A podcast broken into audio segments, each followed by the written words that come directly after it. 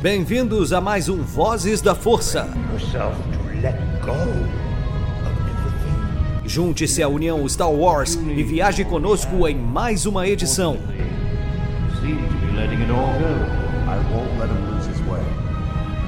Seja também a fagulha que manterá a chama de Star Wars acesa por muitos anos.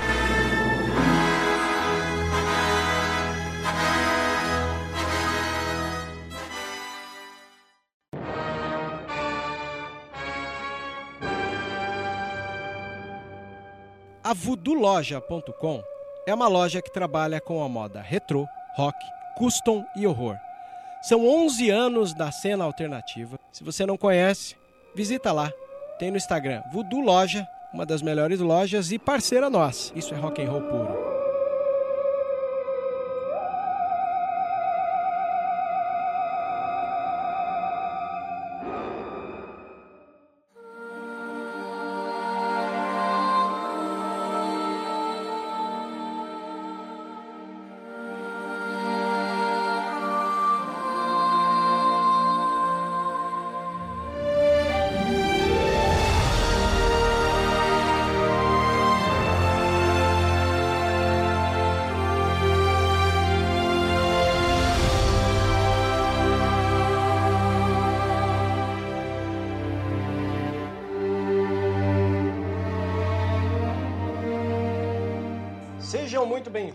Usuários da Força. Estamos todos empolgados. Olha só, episódio memorável, hein? Marcou. É um, é, vamos dizer que é um divisor de águas esse episódio, né? E para comentar sobre esse episódio e fazer essa análise, conseguimos finalmente uma presença feminina aqui, que ao mesmo tempo que é uma presença feminina, é sangue nos olhos, ou sabre no meio da, da, da fuça. Podemos dizer isso. Eu vou começar apresentando ela, né? Por favor, se apresente para os nossos queridos, nossos queridos ouvintes. Olá, galera, tudo bem? Eu sou a Michelle, mais conhecida como Media Joker, e sou fã de Star Wars desde que me conheço por gente. Sou colecionadora de Star Wars desde 2009 e é uma honra estar aqui falando do que eu mais amo, Star Wars. Até por um motivo muito, muito forte. Eu já tinha uma tatuagem com Mythosaur e o símbolo já estava em mim há muitos anos no meu tornozelo, bem antes da série surgir. Então essa série ter surgido para mim foi uma um sonho sendo realizado mesmo. This is the way. E agora temos o meu querido pauteiro aqui, já que o JP algum problema ocorreu, ele não pôde estar conosco, mas pode ser que ele está estourando aí no decorrer do, do tempo. Mas enquanto o nosso querido JP não vem, Thiago Kenobi. Hello there! E aí, pessoal? Tô super empolgado para falar desse episódio. Que olha, eu acho que eu nunca me empolguei tanto na- em algum episódio, alguma coisa de Star Wars como me empolguei ontem nesse episódio maravilhoso do, do Mandalorian. É, quem viu meu, meu vídeo no canal que saiu ontem mesmo viu o tamanho da empolgação que eu tive. Eu parecia que eu tava ligado no 220. E tô aqui pra falar de. Ah, posso falar, Vebs? Pode, à vontade. Eu estou aqui pra Faça- falar da Sokatano! Uhul! Empolgação é assim mesmo, não tem como. E depois de um longo tempo aí, longe de nós, se aproxima desses terrenos aqui o nosso querido Natan. Por favor, Natan. E aí galera, tudo bem? Estou aqui de volta para falar que Dave Filoni é meu pastor e a soca não me faltará. Que episódio incrível, hein? Uhul! Adorei essa frase, vou colocar até no, no status do WhatsApp. Isso aí, ditando regras, né? Ditando tendências, o Natan. E foi marcante, né? Não vou dizer pra vocês que pra mim marcou bastante também, né? Chorei, admito. Chorei. É de chorar, não, eu chorei. Aquela musiquinha é engraçado porque eu gosto muito do papel da trilha sonora nas obras audiovisuais. E se eu já tinha chorado vendo a, a, a Cara Dune falando né, sobre Alderan no final do quarto episódio, esse foi vários motivos pra gente chorar, né? como o Lucas do Insta Wars BR brincou durante essa semana, não foi fácil vestir, small, é, vestir blazer e roupa social né, para assistir um episódio desse às 5 da manhã. Né? Aliás, isso tem sido bem legal, né? Os episódios estão saindo aos, a, a 1 minuto e 5, a 5 horas e 1 minuto né, da sexta-feira. E a gente tá todo mundo de manhã assistindo, comentando. Cara, é... Quase seis horas a galera. Aí, viu, vi. Pode falar, Natan. Cara, nesse dia, de quinta pra sexta, eu falei assim: não, eu vou dormir e vou me acordar ali entre 5 horas para poder assistir o episódio. Eu não consegui, eu não consegui dormir direito. Me acordei uma hora da manhã.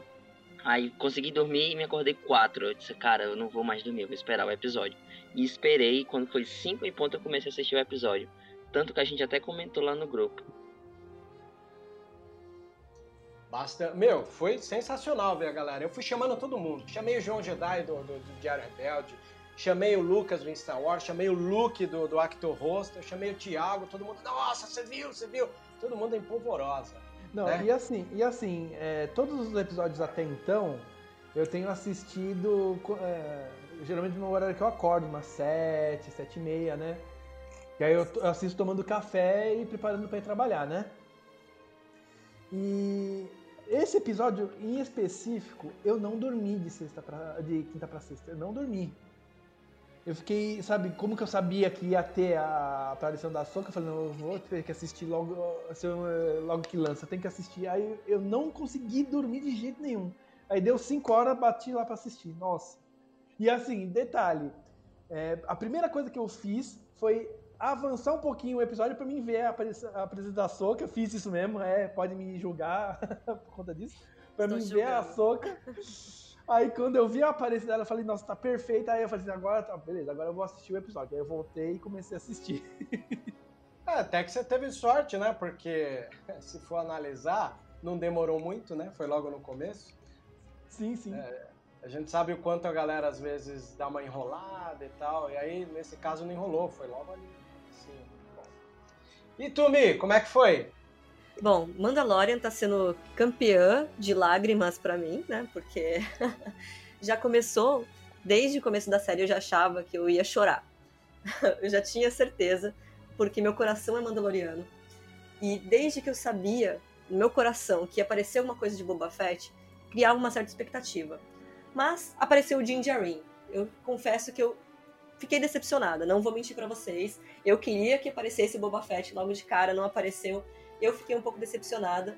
E daí fui me apaixonando pelo Din Djarin, até que o Boba finalmente apareceu e daí eu chorei igual criança. Porque eu fui uma daquelas pessoas que discutiu com a galera, falando: não, mas ele saiu do Sarlacc, ele tá vivo, ele é o melhor bounty hunter da galáxia. E tratando com todo mundo e mostrando as HQs e tirando foto, falando assim: tá vendo? Tá vendo aqui, ó? Ele saiu, ele tá vivo. Sei que não é canon, porque não apareceu em série filme ainda, mas vocês vão ver, ele vai aparecer. Aconteceu. Aí, nesse episódio de agora, aos dois minutos eu tava chorando, porque eu sou muito fã do Anakin Skywalker. E eu, vendo a aprendiz dele, parecia uma coisa meio estranha. Eu senti como se fazia muitos anos, como se fizesse muitos anos que eu não via a Zokatano. Eu não sei se vocês também sentiram essa emoção, como se fizesse muito tempo que você não se encontrava com a Azoka. e foi muito emocionante. Mas não foi a minha maior emoção do episódio, posso dizer para vocês isso. Vocês acreditam? Claro, claro. Porque quer já, quer, pode queimar a largada, pode falar logo agora o que é que te empolgou. Meu, eu sou muito, muito fã do Tron. Para mim, ele é um dos imperiais mais fantásticos. E desde Moff Tarkin, nenhum para mim era tão icônico e tão, é, como posso dizer, culto, tão né, respeitável, educado. Ele tem um perfil muito parecido com o do Hannibal Lecter. Ele é aquele vilão que você sabe que ele é vilão, mas você pensa, nossa, mas ele é tão refinado, ele é tão inteligente. Queria muito ser amiga desse cara. E esse é o Tron. E quando eu ouvi o nome Grand Admiral Tron, e dizendo que ele estava vivo, eu dei um grito. Deu para escutar o caralho, desculpa, vocês podem falar palavrão, mas deu pra escutar é, lá da esquina. Aqui é tranquilo, pode falar o que quiser. Mas foi assim, um, grito, caralho! Tipo fuder pra na esquina, eu vou gritando aqui. Eu quero ver mesmo se ela é fã do Traum mesmo. Fala aí, cinco vezes Mitral no Ruodo, bem rápido, sem, sem errar. Meu Deus. Que quando eu, eu ouvi a Ahsoka também falando sobre o Grand Admiral, Admiral Throne, cara, eu falei, caralho, eu não acredito que eles vão fazer a ponte com Rebels, cara. Porque o, o Throne é tudo isso que você falou, entendeu? Ele é, ele é um cara muito calculista, entendeu? Ele é aquele imperial que ele não se exalta, né? É, é difícil você ver ele se exaltando. Ele é muito centrado. compostura, né? Exato. E eu, eu concordo. Entre os imperiais que a gente já teve, os meus preferidos, né? São o Tarkin e o Throne. Que tem livro, né? Por sinal, que é incrível. então, ambos do Timothy Zahn, não é? Isso. Tanto o antigo, da, da antiga trilogia dele, né, que ele escreveu, quanto pra nova. Aliás, eu me lembro até hoje que na na Celebration, quando eles anunciaram é, sobre o episódio 9, sobre a última temporada do The Clone Wars, sobre o The Mandalorian ainda no ano passado, né, que ia estrear, teve um bloco inteiro só com o Timothy Zahn para falar do retorno do Thrawn é, em toda o novo canon. Então, ter ele canonizado, ele já estava canonizado pelo Rebels, mas ter ele canonizado em obra, né, aquela coisa, um no- uma nova origem para um, um vilão tão refinado, foi uma maravilha. Mas então, chegando nos capítulos ali, abre um plano geral, uma cidade em alerta com um sino tocando, né, um, um dos momentos que eu posso dizer para vocês que faz eu gostar muito de Star Wars, é que o George Lucas, lá na década de 70, quando ele fazia os filmes dele, ele usava muita referencial de todos os cineastas que fizeram parte é, da sua formação. Então a estética que ele criou para os filmes, que é única, não é uma estética pura, ela é resultado de uma prospecção, de um exercício de debruçar em prestar homenagens. Né? Não é cópia, vale lembrar, não é plágio, são constantes prestações de homenagem. E no meio da cidade, correndo ali, a gente tem finalmente um plano da cidade com pequenas casinhas, e isso nos remete muito a filmes do Kurosawa. Para quem não sabe, é, na década de 50, existia um auge do cinema de faroeste nos Estados Unidos. Lá no Japão, o Kurosawa queria trabalhar também com uma espécie de cinema centrado, só que como no Japão não existia faroeste, ele acabou debruçando o cinema dele em filmes de samurai, né? Tanto que The Mandalorian, por ter duas mentes brilhantes que é o Favreau e o Filoni, eles seguem uma cartilha que é vamos nos basear naquilo que fez a cabeça do George Lucas na década de 70. Então, o que traz a gente essa sensação de proximidade com a trilogia clássica e um pouco da prequel é justamente eles irem na mesma fonte onde o George Lucas bebeu. Então, tá ali a cidade começa de uma maneira incrível e aí a gente vê finalmente, né, é, uma correria subindo ali é, e a gente vê um parece um chefe de guarda ali olhando pelo meio da, da mata é, uma troca de tiros. Para quem não sabe, esse chefe da guarda ele é um dos atores de filme de ação chamado Michael Biehn. O papel mais famoso dele é como pai do John Connor no primeiro Exterminador do Futuro, né? É... Esse chefe de guarda é o Lang, não sei se em algum momento citam o nome dele, mas na ficha do capítulo tá lá, Lang. Lang também foi um dos, dos Mariners no segundo Alien, dirigido também pelo James Cameron, né, o Aliens, o Resgate. E temos ele lá de novo. Depois ele acabou participando de uma série de filmes meio B, assim. Mas tá lá, Michael Biehn em cima da mureta, analisando trocas de tiro. E é interessante, né? Porque geralmente Mandalorian guardava alguns segredos pra gente, revelando esse papel lá no meio do episódio. Mas a opção do Dave Filoni, que roteiriza e dirige esse episódio, não à toa, né? Um episódio debruçado na Soca. Parece que John Favreau falou assim: olha, enquanto eu tô cuidando de boa parte do Mandalorian, chegou a parte que você cuida sozinho, porque conhecimento de causa você tem. Sim. Então, você é o pai da Soca, vai lá e cuida você inteiro do episódio. Na escrita e na direção. Não sei se todo mundo aqui assistiu Gallery, que tem no Disney Plus, que mostra um pouco dos bastidores, né? E o amor que o Dave Filoni tem, e não só o Dave Filoni, mas todos os outros diretores, como até mesmo a Bryce Dallas, que foi uma surpresa, né? A Deborah Chow, o Taika Waititi, que é um comediante praticamente, todo, o Carl Weathers também, que foi muito bem. Todo mundo ali ama muito Star Wars, mas todos concordaram numa coisa: quem é uma enciclopédia humana de Star Wars é o Dave Filoni. É, Então não cara. tinha uma pessoa melhor pra assumir nesse episódio, não tinha. E também, né, porque, como o, o Vebs falou, é, é meio que a filha dele ali. Então, ele, ele quer apresentar a filha dele para um público que até então pode não conhecer a Ahsoka. E sabe, eu vou dizer uma coisa a vocês. Me deu uma sensação de ser esse, todo esse episódio é um backdoor pilot. Que é como se fosse uma, Teaser, uma vai. apresentação de uma futura série, entendeu? Eu pensei não sei. a mesma coisa. Pois é, eu acho que não acho que não foi o único, eu não fui o único a ter essa sensação, sabe? Então, eu acho que eles utilizaram esse episódio como um termômetro pra saber quanto que a Azoka ia ser amada e o quanto que ia dar uma repercussão na aparição dela. E se fosse, né, uma, um feedback excelente, seria luz verde pra falar assim, olha, dá pra preparar uma série só dela. Eu acho que foi essa a intenção, foi a impressão que eu tive. Só é difícil esperar né, um manifesto positivo de um fandom tão complicado que é o fandom de Star Wars, né? Que se Sim. apega em procurar pelo em ovo. A né? gente Mas- viu um bem fandom- isso, né? Um fandom que, que eu, ontem, gente, eu fiquei muito pistola com o pessoal do fandom por conta de uma crítica idiota, desculpa, mas assim, tipo, eu achei idiota essa crítica.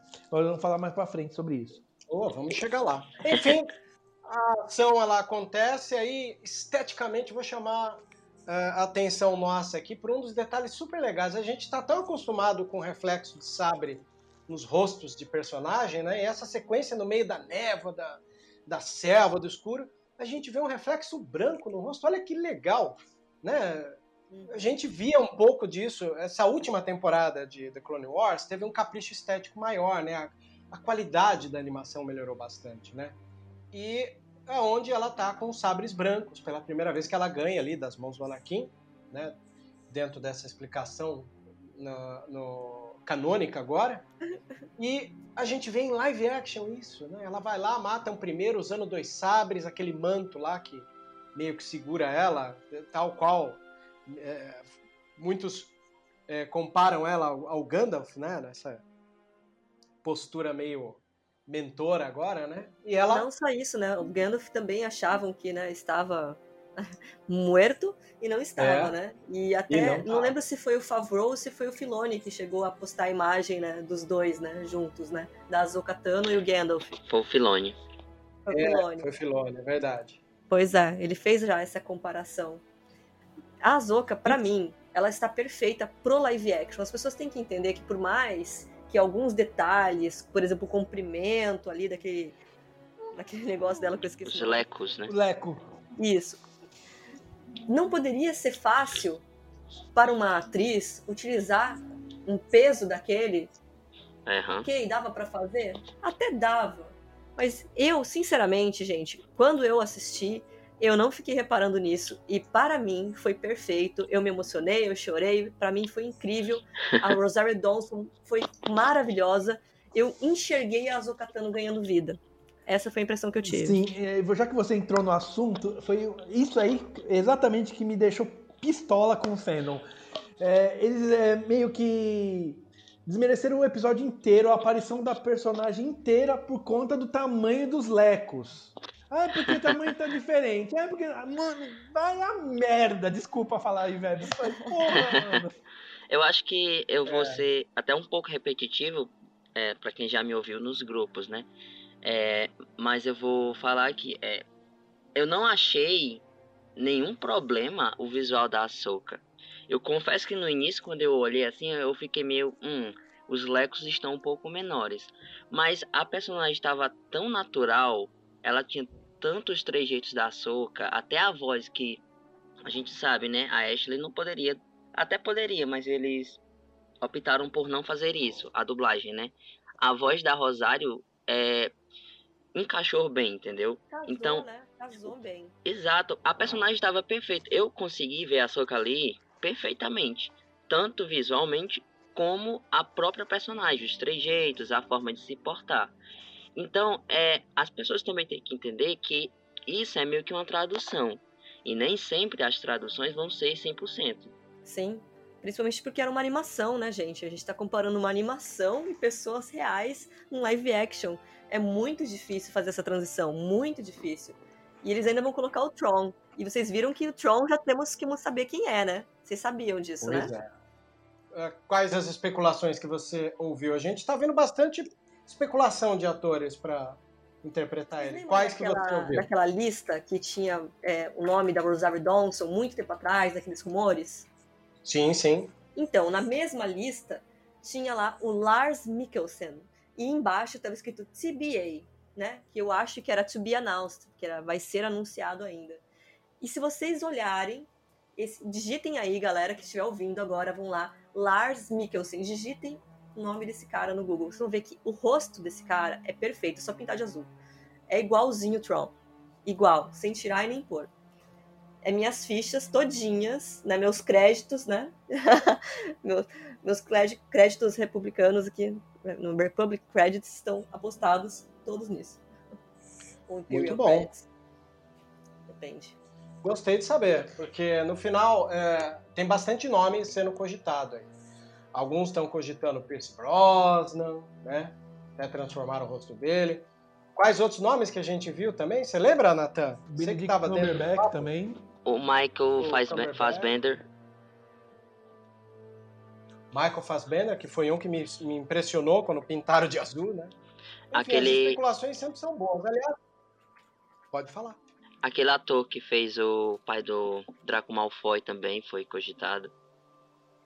Nossa, verdade. Nossa, ele ficaria muito bom também. E são, são nomes muito bons. Você vê que esteticamente combina, né? Sim. Eu fiquei bem feliz de ver isso. Ah, e aí, pouco depois, eh, a gente já tem ali o retorno ali da, da- depois dela matar alguns ali, né? A gente tem o, o- a chegada de uma personagem feminina, né? Segurando uma lança, olhando ali de longe. Aí você vai Personagem nova, né, gente?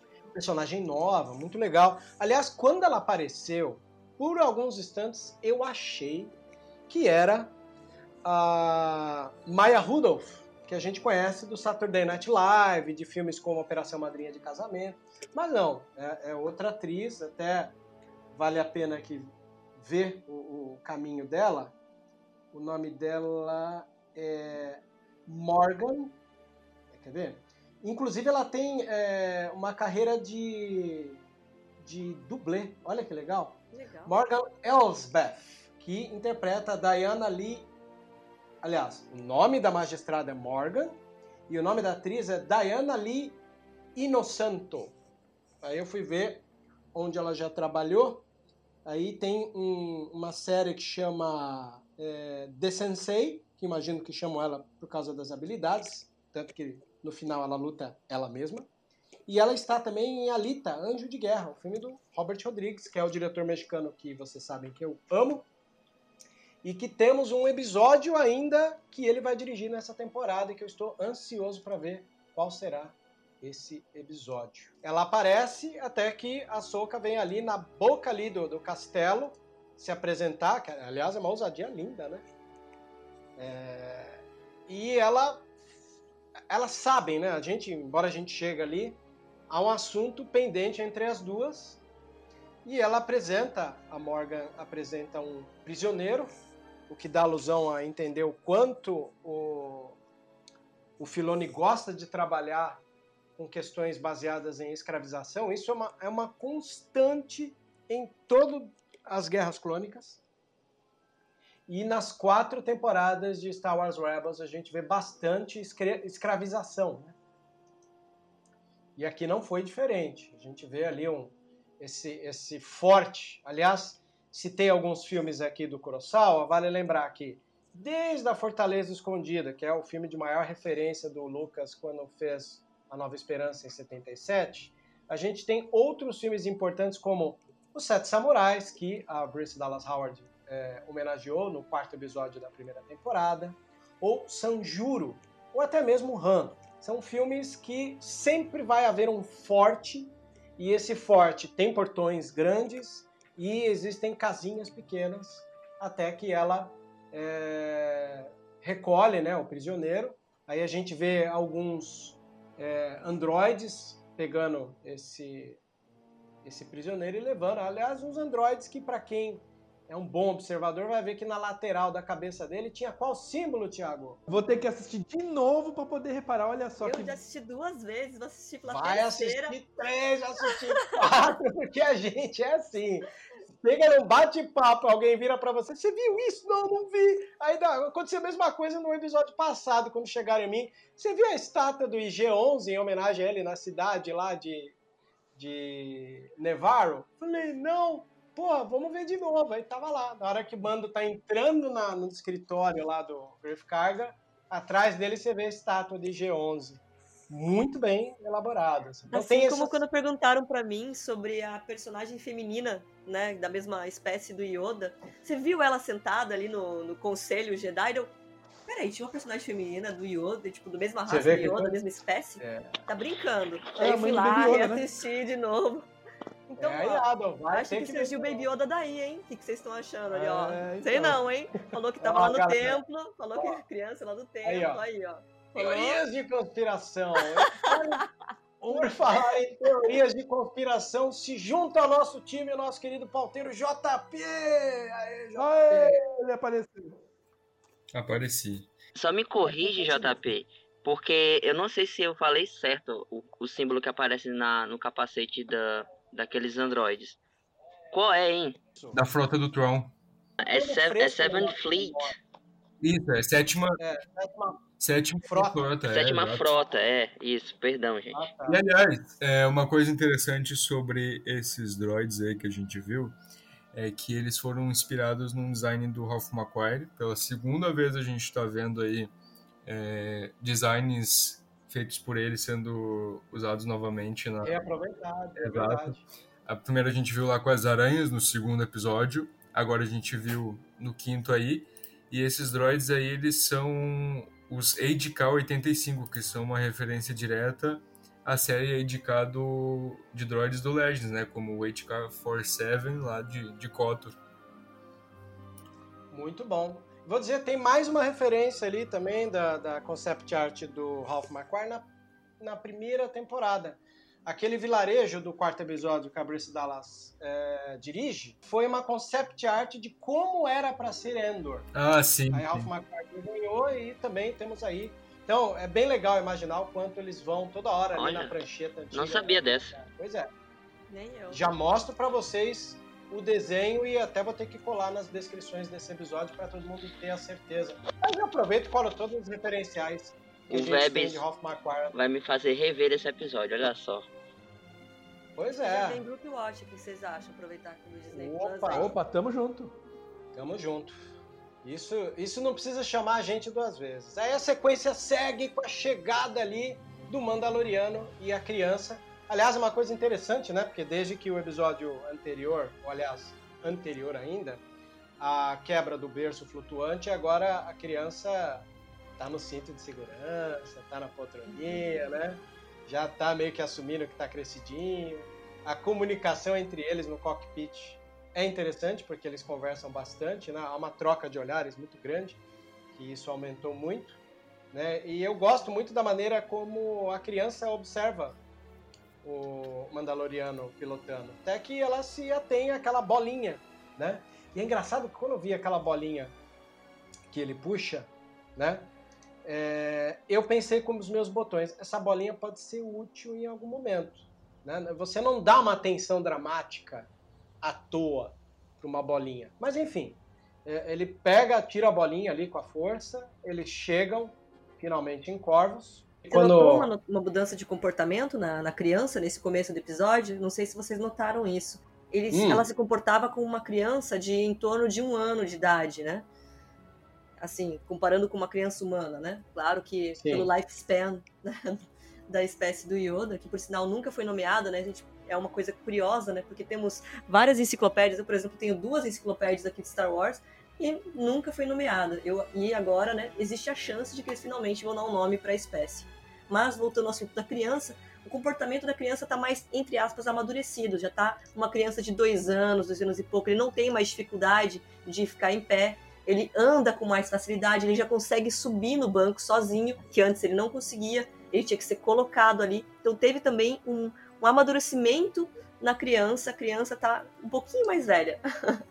A criança está adolescente. Não, continua criança. Ela é criança é um pouquinho mais, né? Ela, ele no caso, tá começando a obedecer mais o Jim, né? Eu percebi uhum. isso. É, respeita bastante. A nave chega, né? Aliás, a nave mal chega e eu até brinquei com, com os meus botões aqui.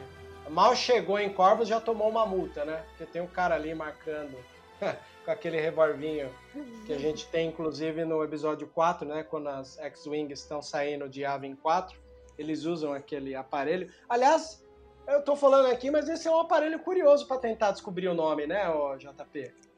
Acho que a gente podia tentar depois descobrir o nome desse revolvinho de velocidade aí. Que na verdade é um identificador também.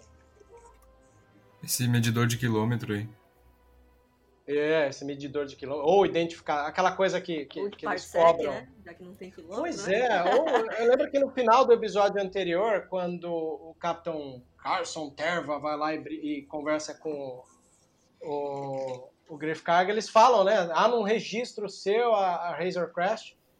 Talvez o registro seja por esse instrumento aí. É uma situação peculiar que a gente vê e nunca se pergunta, mas a gente está aqui, esse podcast, né? Só para detalhes vale a pena comentar. Pode falar, JP. Lá no segundo episódio tem um momento também que quando o Capitão Wolf e o Carson Tiva vão lá e param o mando, eles pedem um ping para ele também, porque eles mediram a contagem dele da nave. Olha aí, tá vendo? É bom a gente montar esses quebra-cabeças. A Razor pousa no terreno. Aliás, um terreno incrível, né? Porque quem assistiu Mad Max aí, a última versão, o Fury Road, vai lembrar que em um dado momento do filme ele também para num pântano lá, que tem as criaturas na contraluz, só a silhueta andando. E aqui é a mesma coisa, né? Eles descem da rampa, o Mandaloriano acaba observando o solo, até que ele vê a criança ali com a bolinha, é, dá uma leve bronca, né? É, aí você vê que é uma constante a bolinha, porque ele fala: O que, que eu disse para você? Que isso fica na nave. Então, subentenda-se que ele não é a primeira vez que fica tirando a bolinha, né? Essa bolinha do manche ali é tirada o tempo inteiro. Ele pega a criança, caminha pelo solo até chegar é, na cidade, na cidadela ali. Aí uh, é recebido novamente, né? É, no portão, aonde, ao ser recebido no portão, recebe aval de entrada. E aí entra uma coisa que eu acho muito interessante no episódio, que é a percepção dele junto a nós de qual regime está imposto naquele vilarejo. Por quê? Ele vê que ao ele entrar, tem pessoas entrando para casa, as pessoas se escondendo, tenta puxar assunto com uma vendedora, mas não consegue, né? É... Até que o uh, Lang o recebe para conversar junto com os androides ali. Que, eu gosto bastante também porque assim como Nevarro, nós notamos nos últimos episódios que Nevarro, no, na primeira temporada, era um clima pesadão, monocromático, triste, né? androides velhos enferrujados andando para lá e para cá. É, aqui nessa cidade de Corvos, a gente nota a mesma coisa, pessoal oprimido, tudo se escondendo, entrando para casa. Né? Então, para pouco entendedor, Pode falar. Inclusive, toda essa ambientação aí de tipo é, uma, uma magistrada opressora que está destruindo todo o planeta ali, tem uma fortaleza em volta que, que protege, entre aspas, os cidadãos dos perigos do, do planeta. É, lembra muito lá em Kotor 2, em Onderon, quando a gente chega lá é, em Onderon e tem a Rainha Talia e tal, que a gente vê também em, em Tales of the Jedi lá, Contos do Jedi as Beast Wars, né, as Guerras das Bestas, porque em Onderon é, tinha uma fauna muito selvagem e o que protegia eles eram os, uh, os muros de, de Onderon. E a gente vê isso em The Clone Wars também, no, no arco lá do Sol Guerreira. E é interessante porque é, The Mandalorian já se inspirou antes em KOTOR é, no, no, episódio 1, né, lá no arco de Tatooine, com Dragon Crate, a caverna e etc. Então é interessante de notar isso, que mais uma vez estão pescando referências de Velha República, KOTOR, etc. Sabe, é. É, sabe outra coisa que eu também achei interessante? É que lá quando a Bocatan fala onde é que a Soka está, ela fala que, que ele deve ir para um planeta florestal. E quando a gente chega, a gente vê que não tem floresta nenhuma. Ela tá meio que destruída, né? E com ao longo do episódio a gente é entende o porquê, né?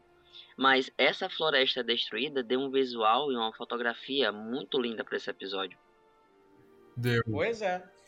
Uma das poucas coisas que eu gosto do episódio 9 é o comecinho, né? Quando tem o Kylo Ren andando em Mustafar, que a gente só vai descobrir depois, né? Porque o filme não avisa nem nada que aquela, aquele clima vermelho de árvores queimadas de Mustafar também lembra muito essa, essa atmosfera de Corvus.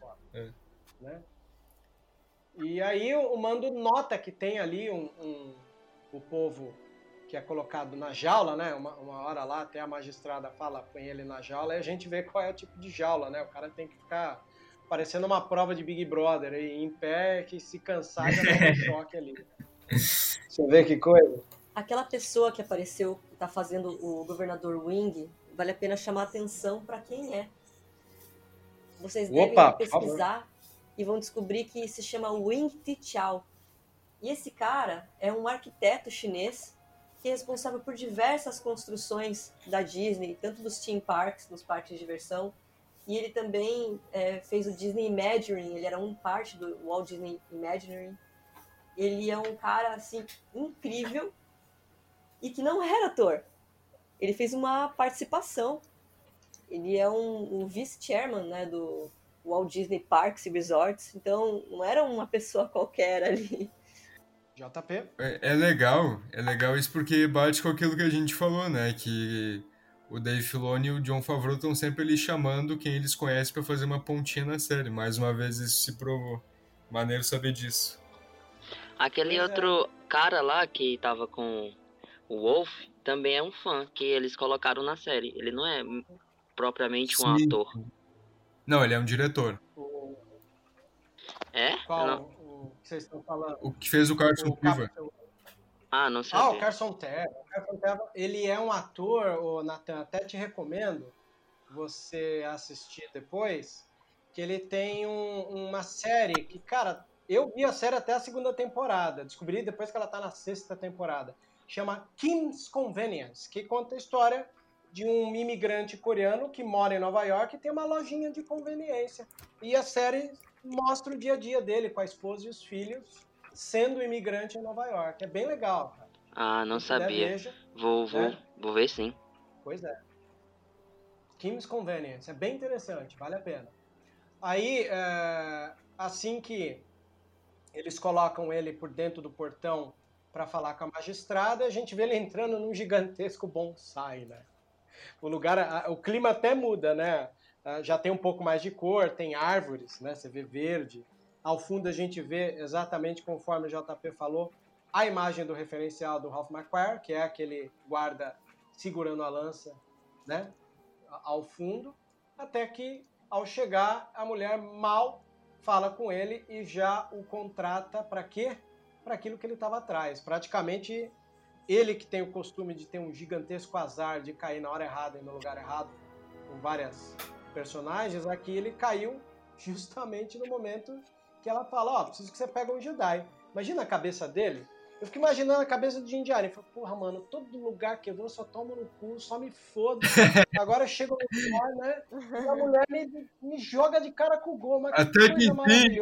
Até que enfim. É, é, é, mal ele imaginava, né? Tem esse detalhe também, né? Porque ele tomou um sustinho quando encontrou. Mas eu fico imaginando isso, né? Ele toda hora sofrendo ali para achar pessoas, é, confiar em gente errada e tal. Aí de repente a mulher, ah, só quero que você busque uma Jedi. Ele, opa, beleza, é nóis. Isso né? era exatamente o que eu estava procurando. Era exatamente o que eu necessitava, né? Muito bom. Aí ela mostra pra ele ali uma lança, né? Aliás, todo um Beskar, jeito Beskar puro. Beskar puro. Aliás, você vê como, como às vezes o diálogo ele traz uma coisa, pra ela virar e falar assim, Beskar, Pure Beskar, quer dizer, Beskar puro, já dá pra entender que tirando a armadura dele que a gente acompanhou a confecção, provavelmente a esse momento que já é raro o Beskar, e a gente sabe pelo diálogo com o cliente na primeira temporada, é algo bem raro de achar, né? Não, não temos Beskar tão simples assim, e se achar deve ser mesclado, né? E aliás, Eu, eu também achei, sabe, Vebs e pessoal, essa, essa cena foi justamente para, além de apresentar essa lança, ela pode ser bem útil ao Jin quando ele for enfrentar, talvez, o Moff Gideon, porque a gente viu que ela suporta um sabre. Pois é, olha, eu não tinha pensado Inclusive-. Sabe o que, que eu tinha pensado quando eu vi a lança? Eu, eu achei que fazia parte do arsenal, porque como o Mandaloriano ele tá baseado no Boba Fett do especial de Natal, aquele Boba Fett tinha uns equipamentos a mais e eu achava que a lança fazia parte ali do. De novo, desse desenho, né? Do, do- do especial de Natal. na Eu verdade, ainda acho que o maior. Desculpa. Pode falar, Michel. pode As mulheres Eu, eu ainda acho que o maior embate que vai ter não vai ser contra o Moff Gideon, tá? Porque eu não sei se vocês repararam nisso, mas ela falou, né, que aquela técnica dela de luta, ela aprendeu com o mestre dela, que é o Tron. E nós já discorremos sobre isso. Então, eu imagino que vai ter uma puta batalha entre o Mandaloriano e o Tron, que vai ser tipo um Hannibal Lecter versus Will Graham. Vai ser uma coisa épica. Ó, as especulações aqui estão liberadas. É, eu, tô, um eu, tô, eu tô achando, eu tô achando que o Moff Gideon é é mais um peão na mão do Traum. Com E certeza. ele tá por trás de tudo isso daí. Com Também certeza. achei. Também achei. Gente, sabe uma coisa que me passa pela Afinal, cabeça? ele é um Moff, né? Ele vai responder ao Grand Admiral, né? Ao No ranking, Admiral, tá dentro da, ele da- tá- da patente. Ele tá Verdade. abaixo, né? Tá abaixo. Pois é. Tem uma coisa interessante de se analisar aqui, que é o quê? É, o que eu sinto às vezes falta da, da Lucasfilm em fazer é ela jogar é, limpo com o espectador. Porque, pensem comigo, Han Solo sofreu um rage tremendo depois do episódio 8 e é um filminho de sessão da tarde agradável e melhor que muito blockbuster que tem por aí. E o que, que aconteceu? Quando a galera é, cancelou o solo e o, o filme naufragou, mesmo com indicações ao Oscar, que é uma, uma das coisas que acaba salvando um filme, né? É, me dói um pouco de pensar que depois eles revelaram, ficou aquela coisa do tipo, "Ah, vocês cancelaram o nosso filme só porque a gente ia colocar universo compartilhado, igual vocês curtiram a Marvel, aí a gente ia fazer com o Han Solo. Segundo o Han Solo, ia vir um monte de personagem que vocês gostam, né? Ficou uma coisa meio oh, amarguradinha assim. Mas se ela tivesse jogado limpo desde o início, ó, Solo é um experimento do universo compartilhado que a gente vai poder jogar nos próximos filmes Sindicato do Crime, Boba Fett, né, o, o, o Darth Maul e tal. Cara, a galera ia, não ia ter esse rage todo, não. Mas aí o que aconteceu? Acho até no final que foi bom, porque é, quando você joga as responsabilidades em filme de cinema, você joga também a responsabilidade de ele ter bilheteria para ele continuar. E com um fandom desse, que às vezes desconta a raiva no próprio objeto, que eu não entendo, mas tudo bem, né? Uh, talvez Freud explique, é, isso é prejudicial. Aí eu sempre comecei a dizer para todo mundo, e isso acho que vocês lembram quando eu falava, é o futuro de Star Wars tem que ser a TV, tem que ser o streaming. E o Mandalorian é prova disso. Ele não depende de bilheteria, ele pode se experimentar e se jogar ao desconhecido para experimentar alguma coisa nova. E como a gente está falando de universo compartilhado, a gente sabe que aquelas séries da Warner, né, começou com Flash, depois dentro do Flash teve Arrow, Arrow ganhou vida própria, ganhou a série dele. Então, isso que a gente está comentando aqui, até o Nathan eh, observou bem no começo do podcast, é a grande probabilidade de que possa existir um spin-off ou uma série derivada Ou várias. vida própria, né? ou várias, o que vai ser lindo. Né, se. E, gente, tem uma coisa que eu não consigo tirar da minha cabeça. Lembram do episódio Gunslinger? Sim, Vocês notaram que no final do episódio Se vocês não notaram, reassistam e escutem. Gunslinger, só um personagem recebeu essa nomenclatura em Clone Wars. Um determinado Bounty Hunter que tinha esporas. Quem? Vamos lá? Crad Bane. Exatamente. E Pois no é, final do pode ser. episódio, você consegue escutar esse andar meio de Velho Oeste no finalzinho do episódio. Você sabe que a galera aqui tava apostando que aquela espécie que vem na, na, na personagem que morreu, a galera desconfia que era o Boba Fett. Ainda mais com o final do primeiro episódio dessa temporada, ficou uma desconfiança maior ainda que aqueles pezinhos sejam do Boba. Mas nada é confirmado, né? Ficou uma coisa Se bem no for- ar mesmo. Se fosse o Cad Bane e o Marcos lá do Star Wars Universe, ia loucura. Ah, tomara que vá, porque quanto mais personagem novo essas séries trouxerem, vai ser melhor. É, voltando o a. episódio é Gunslinger, né? Então, o Gunslinger era o Cad Bane. Então, faria totalmente sentido colocarem justamente a cria né, do Filone, Cad Bane, né, no episódio Gunslinger. Faz todo sentido. Faz sentido. Se é o Filone, eu não tinha parado pra pensar, mas é uma grande probabilidade. JP, o que, que você ia falar? Pode falar. É, voltando o que a gente estava falando lá da lança, que vocês estavam falando sobre ela ser uma referência, ela é uma referência direta. Se vocês pegarem aí e verem os guias sobre as Mandalorian Wars, vocês vão ver que o Mandalor, da época, das, das guerras mandalorianas, o Mandalor Ultimate, Grande ele tinha a mesma lança de Beskar, a mesmíssima lança prateada. Aí o Mandaloriano sai, escoltado pela cidade pelo Leng, que observa a criaturinha ali naquela bolsa tiracolo, né? E pergunta o que que é, ele fala que leva com ele pra dar sorte, né? já foi super- pet, já foi pra dar É. sorte, foi de tudo já, coitadinho.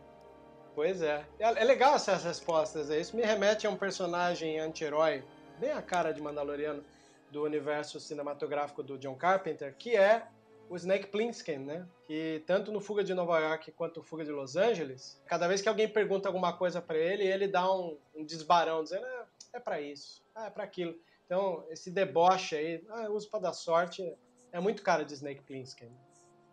Enfim, aí tem um close da, da, da selva, toda inteira saindo fumaça. Aí, pensando nisso que o Nathan falou, me chega a alusão de que isso pode ter sido recentemente incendiado e talvez por isso esse fog, essa névoa constante, né? Na, na cidade. Quer dizer, um planeta florestal onde tudo está queimado. E faz todo sentido, né? Com o regime imposto ali, né? Aí ele tá ali passeando, né? Aí a gente tem ali um, um, um fanservice bonitinho. Caso vocês não tenham visto. A Morai. Ah, tá. A moral. Eu, eu saí agora, pra, saí agora pra pegar uma água e vocês já estavam falando do, da parte da floresta. Eu achei que era isso. Mas é, a gente, Ah. vê, a gente vê lá no fundo, é, numa árvore, a Morai. E pra quem não sabe, quem não tá puxando a referência de nome, pelo nome, a Morai é aquela corujinha que aparece lá em Rebels, é, que é uma Convor, que é amiga da Ahsoka. E ela nada mais é do que a manifestação espiritual da filha, lá do Arco de Mortes em The Clone Wars, depois que ela morre. Então ela aparece nesse episódio. Ela era muito próxima, tinha uma ligação muito forte com a Ahsoka. E a gente vê ela no arco do World Between Worlds lá, na quarta temporada de Rebels. Pois é. Aí ele tá ali procurando, né? Até tem uma- um, o que ele acha que é um alarme falso. Até que ela chega do nada e. a Só catando em ação. Aí, olha só, o Beskar mostrando a que veio, né? Ele segura sabradas, né? Cara, que detalhe maravilhoso, cara. Inclusive, isso é uma referência direta ao Legends. Isso é muito, muito legal porque a gente sabe que no Legends existiam alguns materiais é, que eram resistentes a sabres de luz pela galáxia, como cortoses, é, durasteel, que são dois metais, é, e entre outros, como por exemplo, tinha ossadas de animais também que eram resistentes a sabres de luz, que usavam como armadura daí. E o Beskar era conhecido como o material mais resistente a sabre de luz existente. O metal mandaloriano, não é? E ele era conhecido como o mais resistente justamente porque sabre de luz fazia no máximo um arranhão nele. Então a gente vê isso voltando pro canon aí, na luta do. na breve luta da Soca com o, Mando, o Jin, porque ela vai atacar ele e não faz efeito nenhum. Nenhum efeito o sabre de luz no Beskar. E foi E incrível, ela- né? Ver Boa. esse embate entre os dois, né? Foi incrível. A gente precisava ver isso, né? A gente não viu ainda como era o, o, o sabre de luz com Beskar. A gente viu pela primeira vez no live action e visualmente perfeito, né? A gente não tem nem o que reclamar. É, só voltando aqui rapidinho que a gente estava falando da lança da magistrada, é interessante porque é, isso foi mais uma referência ao Legends, porque se a gente for ver os guias lá sobre as Mandalorian Wars, as guerras mandalorianas, a gente vai ver que o que o Mandalor da época das guerras mandalorianas, o Mandalor The Ultimate, o Mandalor Supremo, ele tinha exatamente a mesma lança de Beskar que ela usa, assim como o Mandalor, o indomável que a gente vê lá em Tales of the Jedi, Contos dos Jedi durante a Great Sith War que o Exar Khan fez. Ele tenta amarrar ela ali com das, dos truquezinhos mandalorianos. Aí a gente começa a ver a, a realidade prequel chegando. Piruetinha. Cê, tava faltando isso. A Soka dá um salto por cima da árvore e aí suspende ele que corta a corda e já cai no chão explicando. Opa, opa, sou Katana, sou eu. Ô, Katana. Rapidão, né? Parece que ele viu quanto ela E era cagou. letal. Já... "Ah, calma, E cagou. calma, cagou. É. E não só isso, né? Ele tava com o blaster na mão já, então seria letal pra ambos os lados, né? É. Ficou ali meio do tipo, na hora de devolver. Até que ela observa a criança ali no fundo, né? Isso desarma, ele guarda a pistola, ela chega até ele. E Eu ela fala legal engra- uma coisa engraçada, né? Espero que Ah. seja sobre ele, e aponta pra criança, né? Pois é, e ela, ela, quando ela fala isso e chega até a criança, uma das coisas que eu gosto é o semblante dela ao chegar perto da criança. Não sei vocês, já que vocês vão ver pela quarta, quinta vez aí por inúmeros motivos, vejam por causa disso. Sim, o ela abre um semblante sorriso. dela é um sorriso contido, do tipo, ora, ora, vejam só, né? Eu adoro essas nuances. Aí dá um corte, noite ali, no meio da floresta, um plano geral, só com uma luzinha ali no meio. Aí você vê ele andando pra lá e pra cá. Aliás, isso é irônico, né? Alguns planos, é, só pela retratação e a atmosfera do plano, traz toda uma ideia pra gente. Aí ele andando pra lá e pra cá, e ali os dois sentados um de frente pro outro e rolando um diálogo sem palavras. É, que conversa que deve ser aqui? Eu fico pensando aqui, deve ser engraçado, né? Imagina os dois conversando depois de tudo isso. Aí, é, imagina ela, e aí? Conversa hipotética aí. E aí, como é que você tá né? Como é que tá a vida? Que que Cadê o Jedi? de lá pra cá? Né? O que aconteceu de lá pra cá? Aí eu fico imaginando a- até a, a criança virando e falando assim, porra, meu, a última vez que a gente se viu foi antes do Jedi adolescente é, me, me caia o sabre na cabeça. me, me caia o sabre na cabeça, né? Tipo, eu não gostava daquele moleque, mas você viu como o Anakin arrancou a cabeça dele? Genial, né? Tem uma conversa entre eles, porque eles É verdade, rindo, né? A criança tem 50 anos, ela pode muito bem É. ter visto aquela cena, né? Ela viu, né? né? É. Pode muito falar assim, pô, aquele pau no cu. Pois é. Sabe outra, outra coisa que eu achei bonita nessa parte? É quando É. ela pega o bebê, né? E fica só na sombra, assim, a lua bem gigante atrás deles, a floresta queimada e eles no meio. Eu achei linda essa fotografia. E também, é, durante, não só nesse momento, quando eles estão conversando, mas durante todo o episódio, a trilha sonora caiu muito bem. Principalmente em, certa, em certos momentos bem, bem chaves, entendeu? Vou lembrar vocês, vou lembrar que no caso é, o fotógrafo desse episódio, eu vou até pegar o nome dele aqui porque Ele não é foi revelado. que. Como- Ah, não. A praça é nossa. Campeão de audiência nas noites de Pra sábado. sala de Pra sala te ligado. O cara não desliga pra sala te nunca. É, eu tô falando que o fotógrafo não foi revelado, né?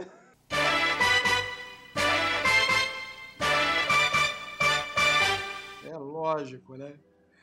Mas assim, é, lembrando vocês, é, é, o fotógrafo desse episódio, vale colocar aqui, vou até colocar o nome, tô puxando a ficha aqui dele, para vocês verem que ele não é um cara é, fodão assim, é, chama Barry Baz Idoine, é o diretor de fotografia. Ele parece ser alguém que subiu agora, porque ele foi assistente de câmera, né, no departamento da maquinaria do Rogue One, que é um outro filme que eu acho que tem uma fotografia impecável dentro de Star Wars. Então é por isso que a gente tem todos esses detalhes bonitos, essas cenas, né?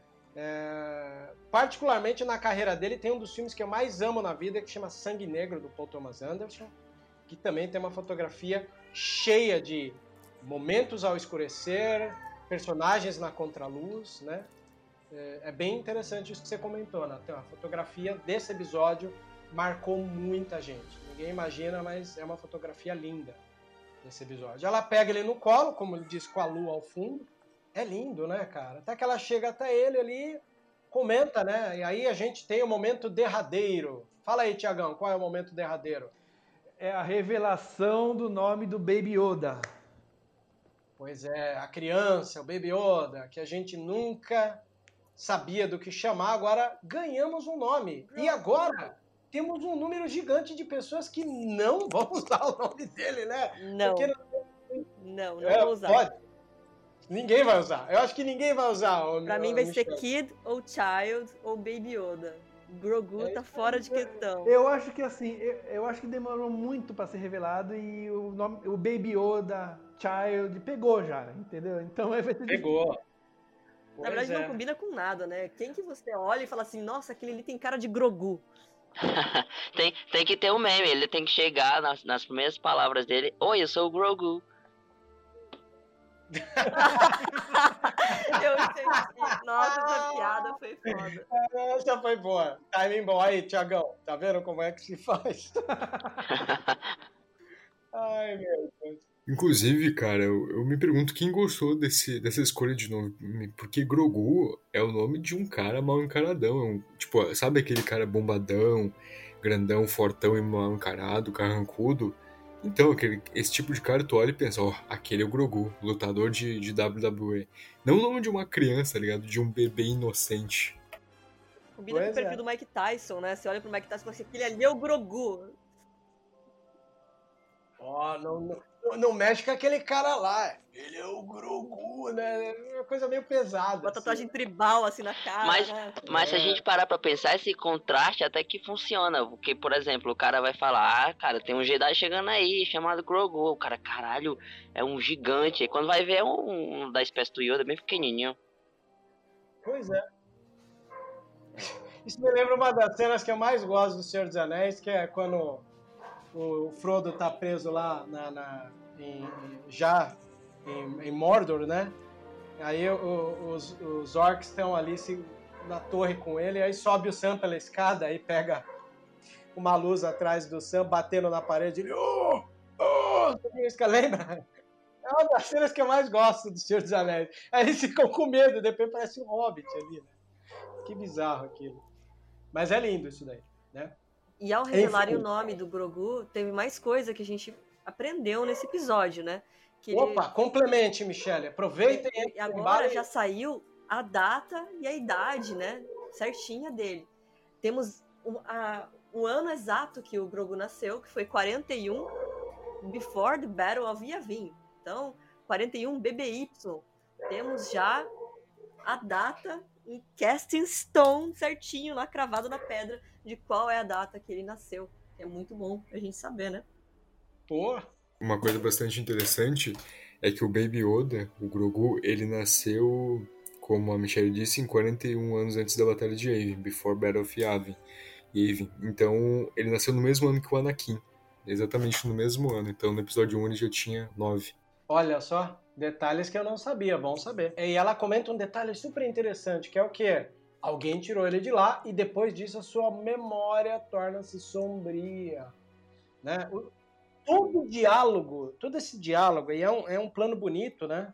Que é o Mandaloriano à esquerda, a Soca à direita, e no meio ele, e entre todos eles a lamparina.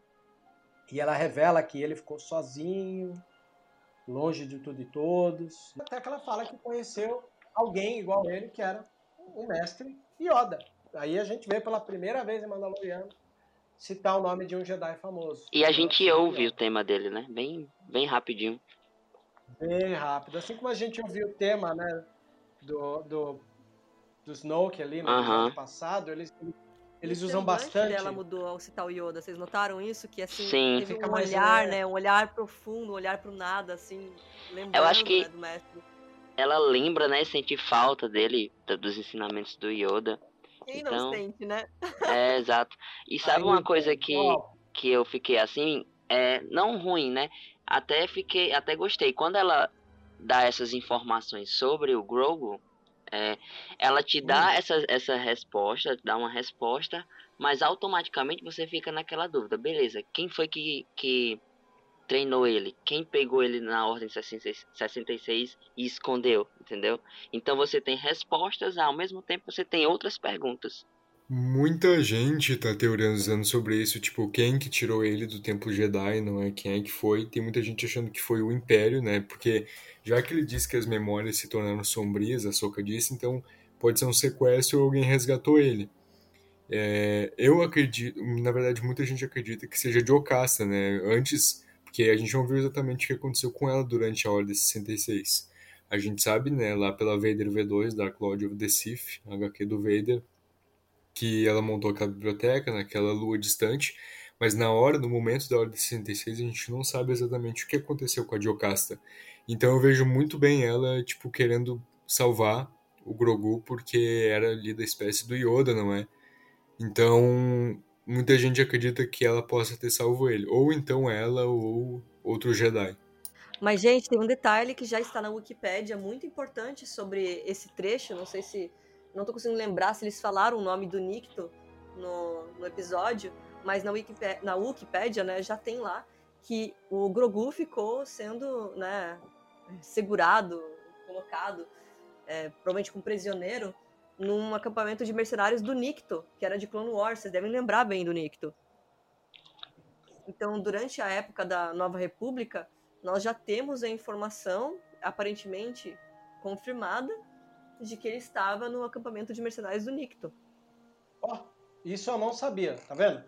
A vantagem no podcast é isso. A gente tenta transformar para quem tá ouvindo aí uma realidade de papo de boteco. Só falta a gente estar com o copo cheio aqui trocando ideia. No final é assim que funciona, né? Aí, aproveitando que a gente está aqui no papo de boteco, sempre o papo de boteco tem aquele momento que você dá uma bronca no teu amigo. Ô, amigo, o que, que você fez? Olha aí. Então, você, amiguinho, que reclamou que o episódio tá ruim porque a, a Soca tá com os lecos diferentes, aí o cabelo, cabelo, né, entre aspas, leco tá, tá, tá menor e tal. Se liga nesses momentos que a gente comentou. Tenho certeza que o, o, o Dave Filoni, ele queria que você se ligasse nessas nuances que a gente comentou, que é o quê? Semblante da, da, da Soca quando fala com pesar, quando ela se sente leve quando fala do Yoda, quando ela fala sobre as guerras clônicas, né, a, semblante, não vou dizer semblante, mas o corpo do, do Mandaloriano que responde compreendendo de uma história que ele não conhecia. Isso é o, é o foco que a gente precisa, né? E se ligar para estética, roupa, isso não parece, aquilo parece, é, é, é gastar uma energia à toa, né? Então, vamos tentar evitar aí é, a, a, procura de pelos em ovos, né? É que nem Porque reclamar motivo... que o Palpatine tava com um sapato roxo em vez de um sapato verde. É uma coisa pois assim é, tão besta. É besta. A gente tem coisas legais. E se nunca tivéssemos a Soca em live action? Teve. E teve do jeito que o fandom pediu, porque foi o fandom que tinha escolhido a Rosário Dawson. Deram ouvidos ao fandom e colocaram.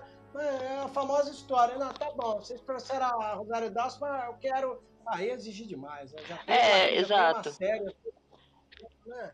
Foi uma coisa que eu fiquei assim, eu vi muitos fãs, ah, é a Rosário Dawson. Ah, aí quando a gente tem ela, eu vejo pessoas reclamando porque é ela. Tipo, como assim, cara? Decida-se, é. né? é, decida-se. Mas enfim, aí uh, ele questiona sobre a força, né? Que ele fala, ele tá encafifado com essa questão. E aí ela traduz para ele, não, isso dá, mas é, precisa de treinamento, é um treinamento contínuo, né? Aí ele revela que o plano dele desde o início era levar para um Jedi. Aí ela é, finalmente pondera bastante e além de explicar, né, que a ordem caiu, aí entra é, uma das coisas que eu mais gosto que ela fala nesse episódio, se não a frase mais emblemática que a gente tem, que é falar do Anakin sem citar o nome dele, né? Não sei para vocês, mas eu eu pirei nisso. Eu senti, né? eu sentia assim, é que eu tenho que revelar para vocês, né, até o porquê disso, né? Uma palhinha bem rápida. Eu sou apaixonada Ah, pelo fantástico. Anakin Skywalker, né? Até porque durante o período que eu assisti o episódio 1, 2 e 3, eu estava naquele período que a mulher está com os hormônios, a flor da pele, eu era uma jovem pupila começando a, a conhecer o- os seus amores e suas dores.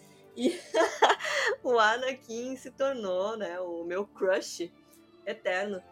E eu acompanhei a- o Clone Wars depois, né, já adulta, mas eu me apeguei muito ao Anakin Skywalker. E o olhar da Ahsoka ao falar do Anakin é muito emocionante. Não sei se vocês ficaram com lágrimas nos olhos como eu, mas eu senti um pesar, né? Foi um, foi um momento pesado, né? Tem, tem um pesar. E a gente sempre vai lembrar dele porque ela era muito. Ela era muito ligada ao Anakin, sabe? Ela tinha uma, meio que como ele, como um irmão. E ela como irmã, já que. E ele, no caso, tinha ela como irmã. Até porque ele nunca teve uma irmã, ele nunca teve um pai. Tanto que a figura paterna que o Anakin tinha era o Obi-Wan, né? Na verdade era o Qui-Gon, né? É, na verdade era o Qui-Gon, exato. Porque ele não teve essas possibilidades de conviver com o pai ou com a irmã, né? E ele tinha essas duas figuras, que era o Qui-Gon e a Ahsoka, e ele acabou perdendo tudo, entendeu? Então, é, a gente, quando ela fala que a raiva, ela pode me- mesmo destruir até o, o melhor dos Jedi, a gente remete automaticamente ao Anakin. Eu acho isso belíssimo, porque ela vai ver que tem algum problema com ele quando ele não flutua a pedrinha ou não devolve, né? Até que ela põe a mão ali na mãozinha dele, capta finalmente o medo, e nos traz de novo os problemas, né? Sinto muito medo em vocês. "Ih, E também a parte do apego, né? Porque não se esqueçam que também tinha um apego entre o Anakin e a Ahsoka, e que fez né, o Anakin várias vezes tomar algumas decisões bem reckless, bem desproporcionais para salvar a Ahsoka Tano, e ele percebeu uma ligação forte, né? E eu acho que no momento que ela fala, uma- eu percebo uma ligação entre vocês, ela também pensa na ligação que o mestre tinha não só com a Padme, mas a ligação que o mestre dela tinha com ela. É verdade.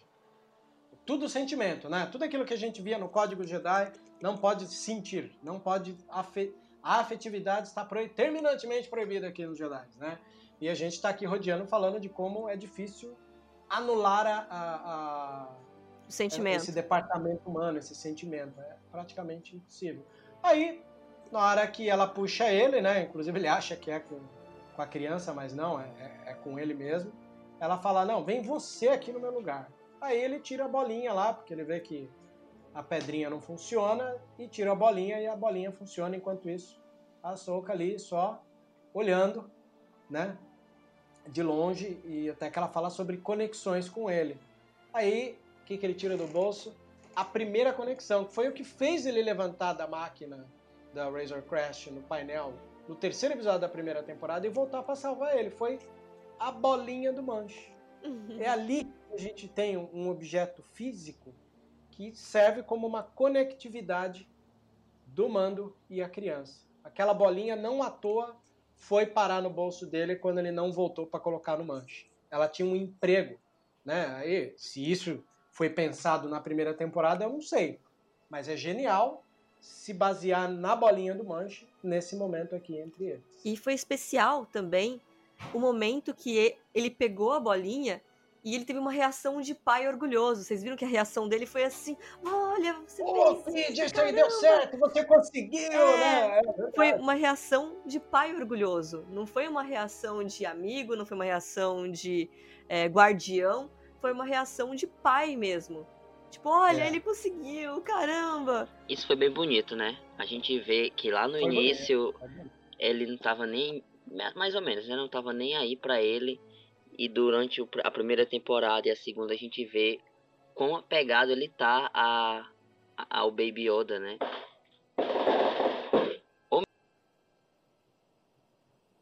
Sim, ele tá apegado ao Baby Yoda e ela fala isso, né? Ela falou, ó, não dá para porque tem um apego em você e é do apego que vem o medo, né? É, também imagina, a gente vê o quanto ele testemunha o Mandaloriano se fudendo várias vezes, em vários momentos. Não à toa que ele vive tendo medo, né? E o medo É, dele a também já vinha de antes, né? Falou que da história dele ele tinha muito medo. Então ela falou também do medo em dois momentos. Ela citou o medo em relação ao passado dele e depois novamente o medo em relação ao medo da perda. Então teve dois momentos e com entonações um tanto diferentes. Uma foi em relação ao passado, que ele passou por muito medo de ser descoberto, por isso que ele ocultou seus poderes, que ele fala sobre a época antes do Din Djarin, e depois ela fala sobre a época do Din Djarin, que ela fala do medo em relação ao apego. Olha só. Foi bom, hein? Delimitamos aqui as caixinhas certas para os seus objetos. Gostei bastante disso. Até que eh, ela nega o treinamento, né? E até que ele fala que, ó, foi contratado para matar você e eu não vim matar. Eu vim aqui, aí entra a velha negociação do universo da série Mandalorian. Olha, me ajuda aí que eu te ajudo aqui, né? Uma mão lava a outra. de- Uma mão lava a outra. Isso vai permear a série inteira, não adianta. Se você cansa disso, para de ver a série. Sabe? Conselho de amigo. Mas acontece que aí entra a frase da barganha, ou da, da- do combinado, do trato, do deal, né, entre eles. Né? E ele fala, ó, é, você precisa me ajudar. E fica no ar isso. Né? Assim como fica no ar quando chamam ela de Jedi, ela nem nega nem assume, ele fala, então, preciso de você.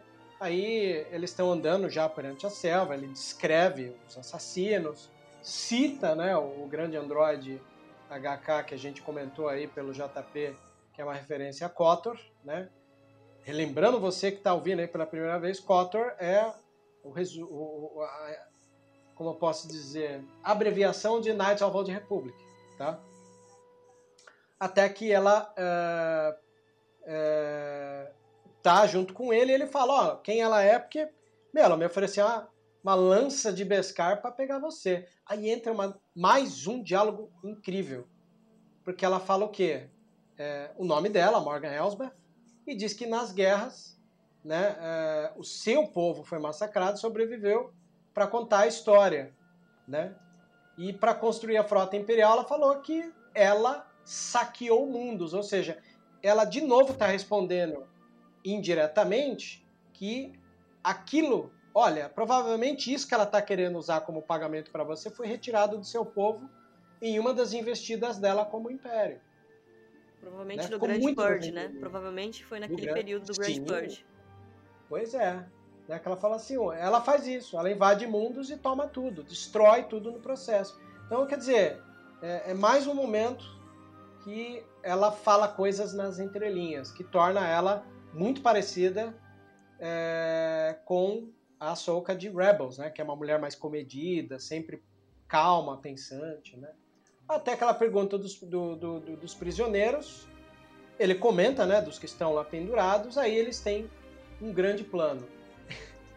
Esse grande plano tem uma coisa engraçada, porque ele- eles especulam assim, Mandaloriano Jedi, eles nunca vão imaginar, né? Você vê? Sim, sim. É uma união não né? provável, né? É antagônico isso, né?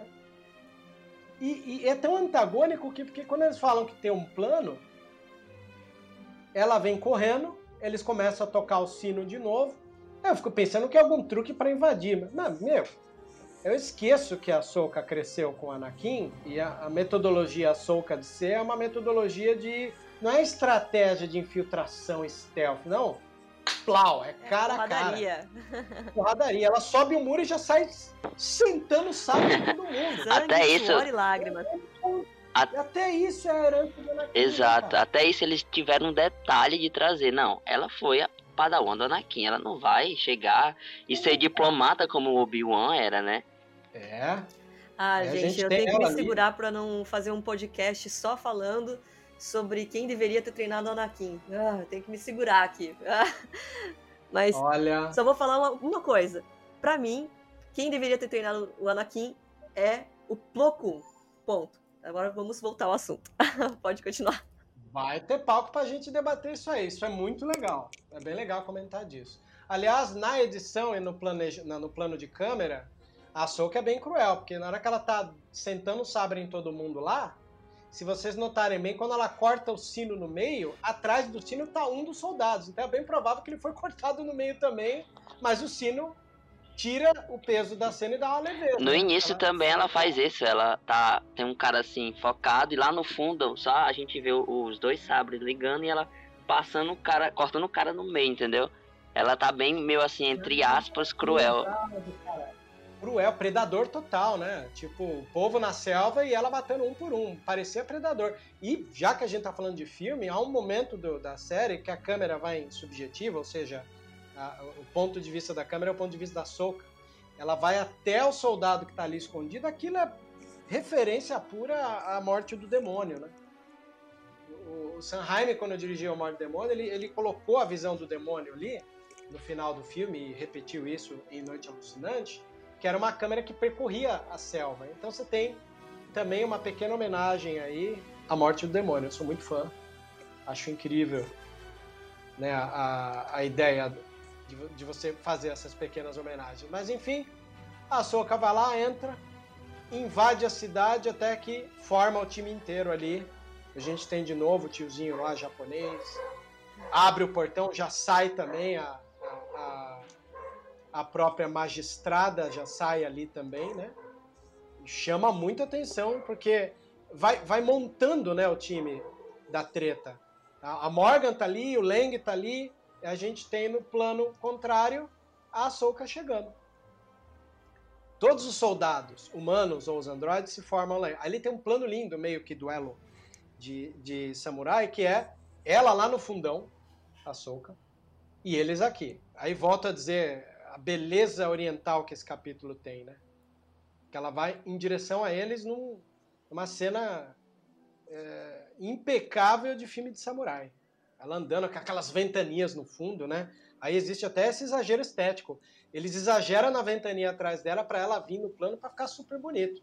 E no contraplano tem lá Lang, a, a, a própria magistrada Morgan, os soldados e, e, e, os prisioneiros ali do lado, né? Aí ela joga ali a ombreira, né, do truque, tá aqui, ó, seu Mandaloriano falhou, né? Aí você entende qual é o truquinho básico dos dois lá que tava meio escondido. Aí a Morgan entra ali para dentro e os caras vão dar tiro, piruetas, né? Mais coisas ali da pirueta. E manda todos os, os androides pra, e, e soldados para matar ela. A Morgan entra de novo no seu gigantesco bonsai e diz que é para exterminar o, os prisioneiros. É aí que a gente tem a entrada do nosso querido Mandalorian. Triunfal, Mas tem um detalhe né? muito legal. Foi triunfal. Triunfal. E detalhe, você vê que, que, que humanidade esse episódio tem? Quando ela dá ordem para eles matarem os prisioneiros, o antigo, né? É, o governador. É, o governador Wing, ele fica o tempo inteiro da série se trancando em casa, mas quando ele vai ver que tá prestes a matar aqueles inocentes, ele sai para ir salvar, mesmo sem ter arma nem nada. É aí que chega o nosso Mandaloriano e salva atirando neles lá. Aí dá até esse, essa questão de susto, né? Eu achei muito lindo a ideia dele ir lá. Ele foi encarar mesmo, né? Pô, a gente vai entender depois que ele é o, o antigo líder daquela cidade, né? E que a capa dele, né, estava na Morgan, né? Estava com ela, que é o símbolo né, ali, né? Da... Mas aí ele vem, salva ela, uma chegada triunfal e belíssima. Né? Até, ele, até o, o Mandalorian quase atira, ele vai lá, abaixa, assim. E é engraçado, você me falou que ele é arquiteto, ele atua super bem, viu? Porque num episódio como esse, que tem uma coisa meio de expressões faciais, né? Me chamou bastante atenção isso, né? Aí, a gente tem essa coisa do, do, do Lang andando pela cidade, no, no, no meio das curvas da cidade. Tem até um Loft Cat ali que se esconde, achei um, um outro fanservice bonitinho ali. E a Soca pegando um por um ali né, durante a, a, a hora que a tropa dispersa, porque eles estão todos ali separados e ela vai andando e pegando grupinho por grupinho. Tem um momento nessa parte que ela tá pegando cada um que ela coloca os dois sabres assim, basicamente um na frente do outro e liga e vai meio que afastando até as lâminas é, aparecerem. É muito bonito e é muito é uma referência até que aconteceu em Rebels. Pô, não sabia dessa não, Nathan. Olha só que legal. Aí num próximo momento aí a gente pode até falar qual é o episódio para vocês verem quando ela faz isso. E é bonito. Aí o Lang chega lá e vê todos os soldados ali no chão, né? Mortos ali. Até que ela tá no telhado, ela desce, é, ela dá um golpe ali, quase é, mata o Lang, até que vem mais do- dos androides lá de, de, de referência a né? Atirando, ela volta pro telhado, até um dos soldados sobe de uma maneira super incrível, né? Ele dá uma cambalhota ali, super visual, super bonito. Até que o Lang volta, aí se desenha os duelos finais, né? O duelo de Velho. Oeste, né? Do... Foi bem Velho Oeste. Velho Oeste, lindíssimo esse plano. Ele pede pro senhor Wang voltar para casa, aí fica lá, face to face, totalmente é, faroeste. Aí fica um plano de câmera belíssimo da cabeça do Djarin aqui, do Mandaloriano. E ao fundo, a Ahsoka já na mureta que divide. Ela vai por outro lado e ele fica ali. Aí, gente, tem um momento figurado aí, já que a gente tá falando de grandes homenagens do cinema. Se eu falei pra vocês, o Mandaloriano é uma homenagem a filmes de faroeste, filmes de samurai, a gente sabe que faroeste está no Ocidente e filmes de samurai está no Oriente. Aqui a gente tem um momento belíssimo que me chamou muita atenção, que é o quê? A, a Morgan nota que tá lá, ela inclusive já tá com a lança na mão e vê, quietinha lá, a Sokatano, esperando ali pra treta. Em um muro se divide o Ocidente e o Oriente. Belíssimo isso, porque elas vão se preparar para lutar. Plano lindo, que até me lembrou do episódio 1, quando tanto Darth Maul quanto Obi-Wan e Qui-Gon Jinn soltam seus mantos para a luta, né?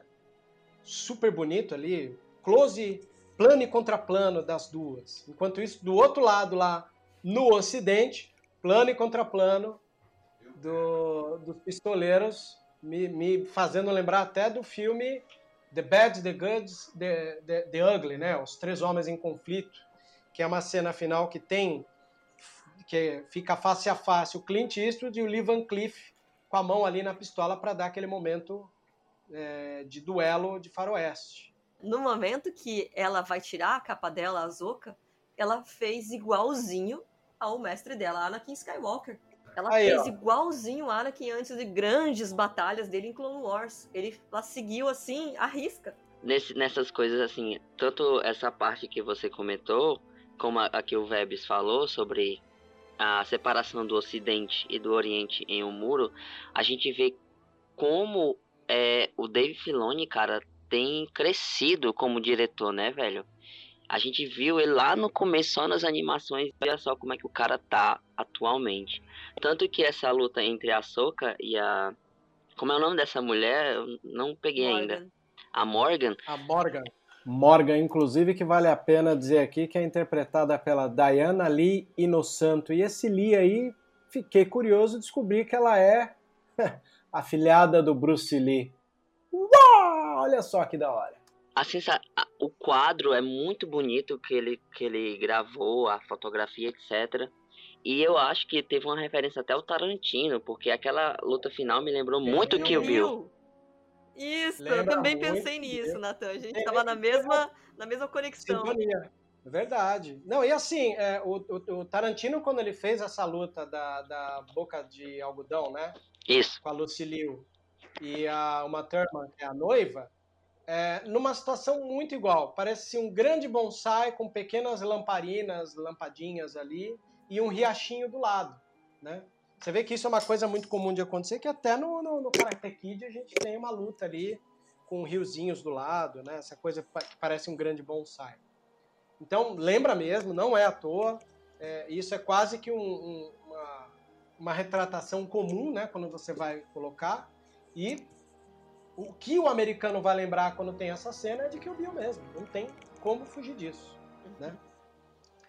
E a grandiosidade dessa sequência me toca porque a gente tá falando de maturidade, a maturidade do, do, do Filoni em dirigir é incrível, porque enquanto as duas estão lá guerreando, os dois estão na troca de olhar e o áudio é muito belo.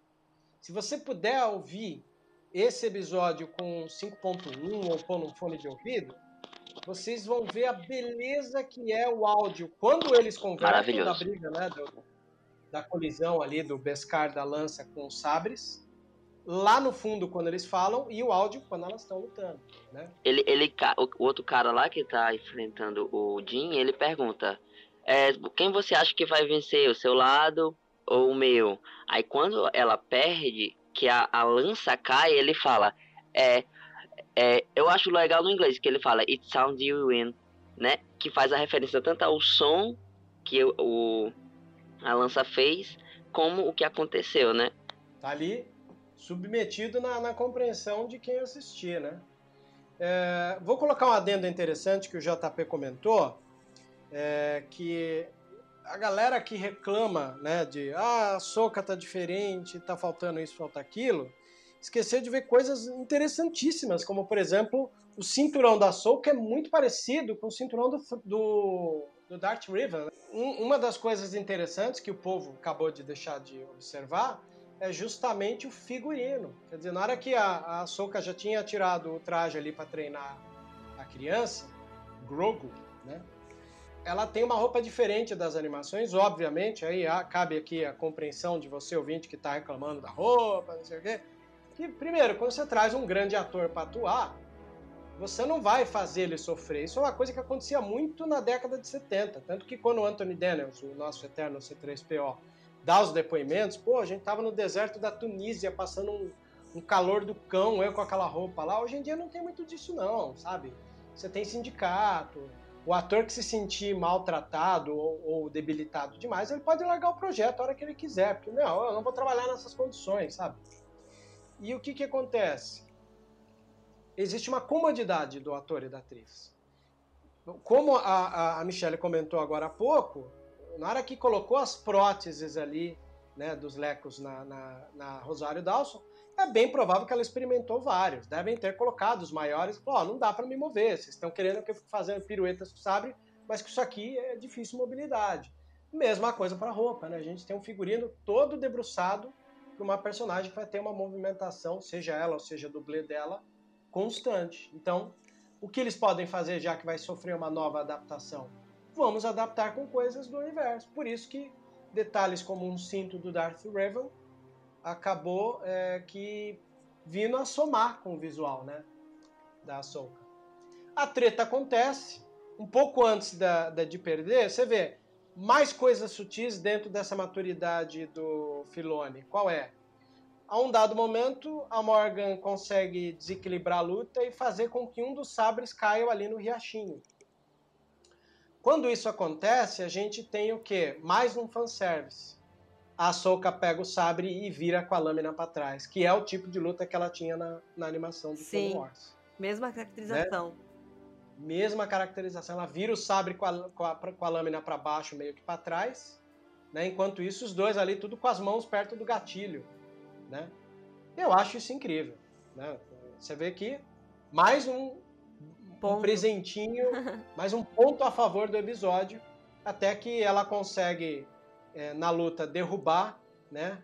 A, a lança e coloca o sabre no pescoço ali da Morgan. E aí vem aquele E momento que todo mundo vai à loucura.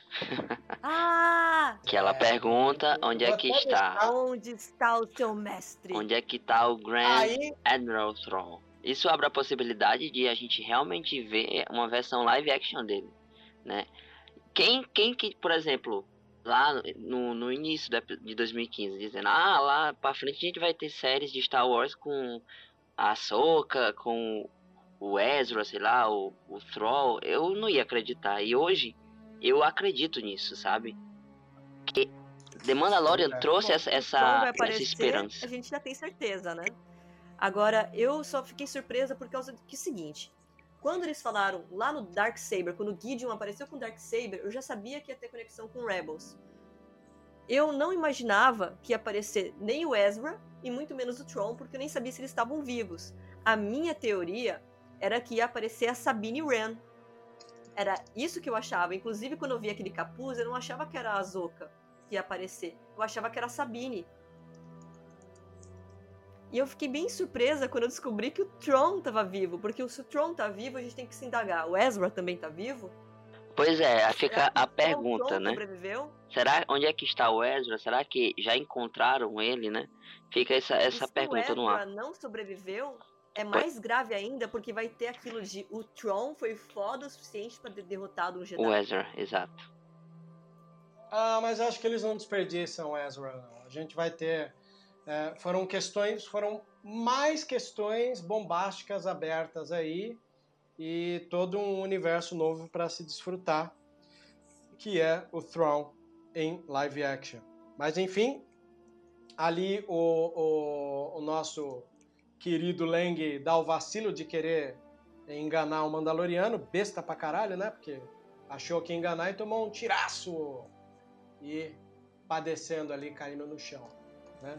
Plano lindo, corpo no chão e ao fundo o Mandaloriano ali colocando a arma. Aí o senhor Wang sai, né? Tipo, quase, puta, ainda bem, você salvou a gente. Até que vê um, no, no, no plano, ele nota que tem um androide vindo do telhado, assim, ele atira na, na cabeça. Você vê como Mandaloriano tem hora que ele é super foda e tem hora que ele é super bundão de apanhar de, de, de criaturas, né?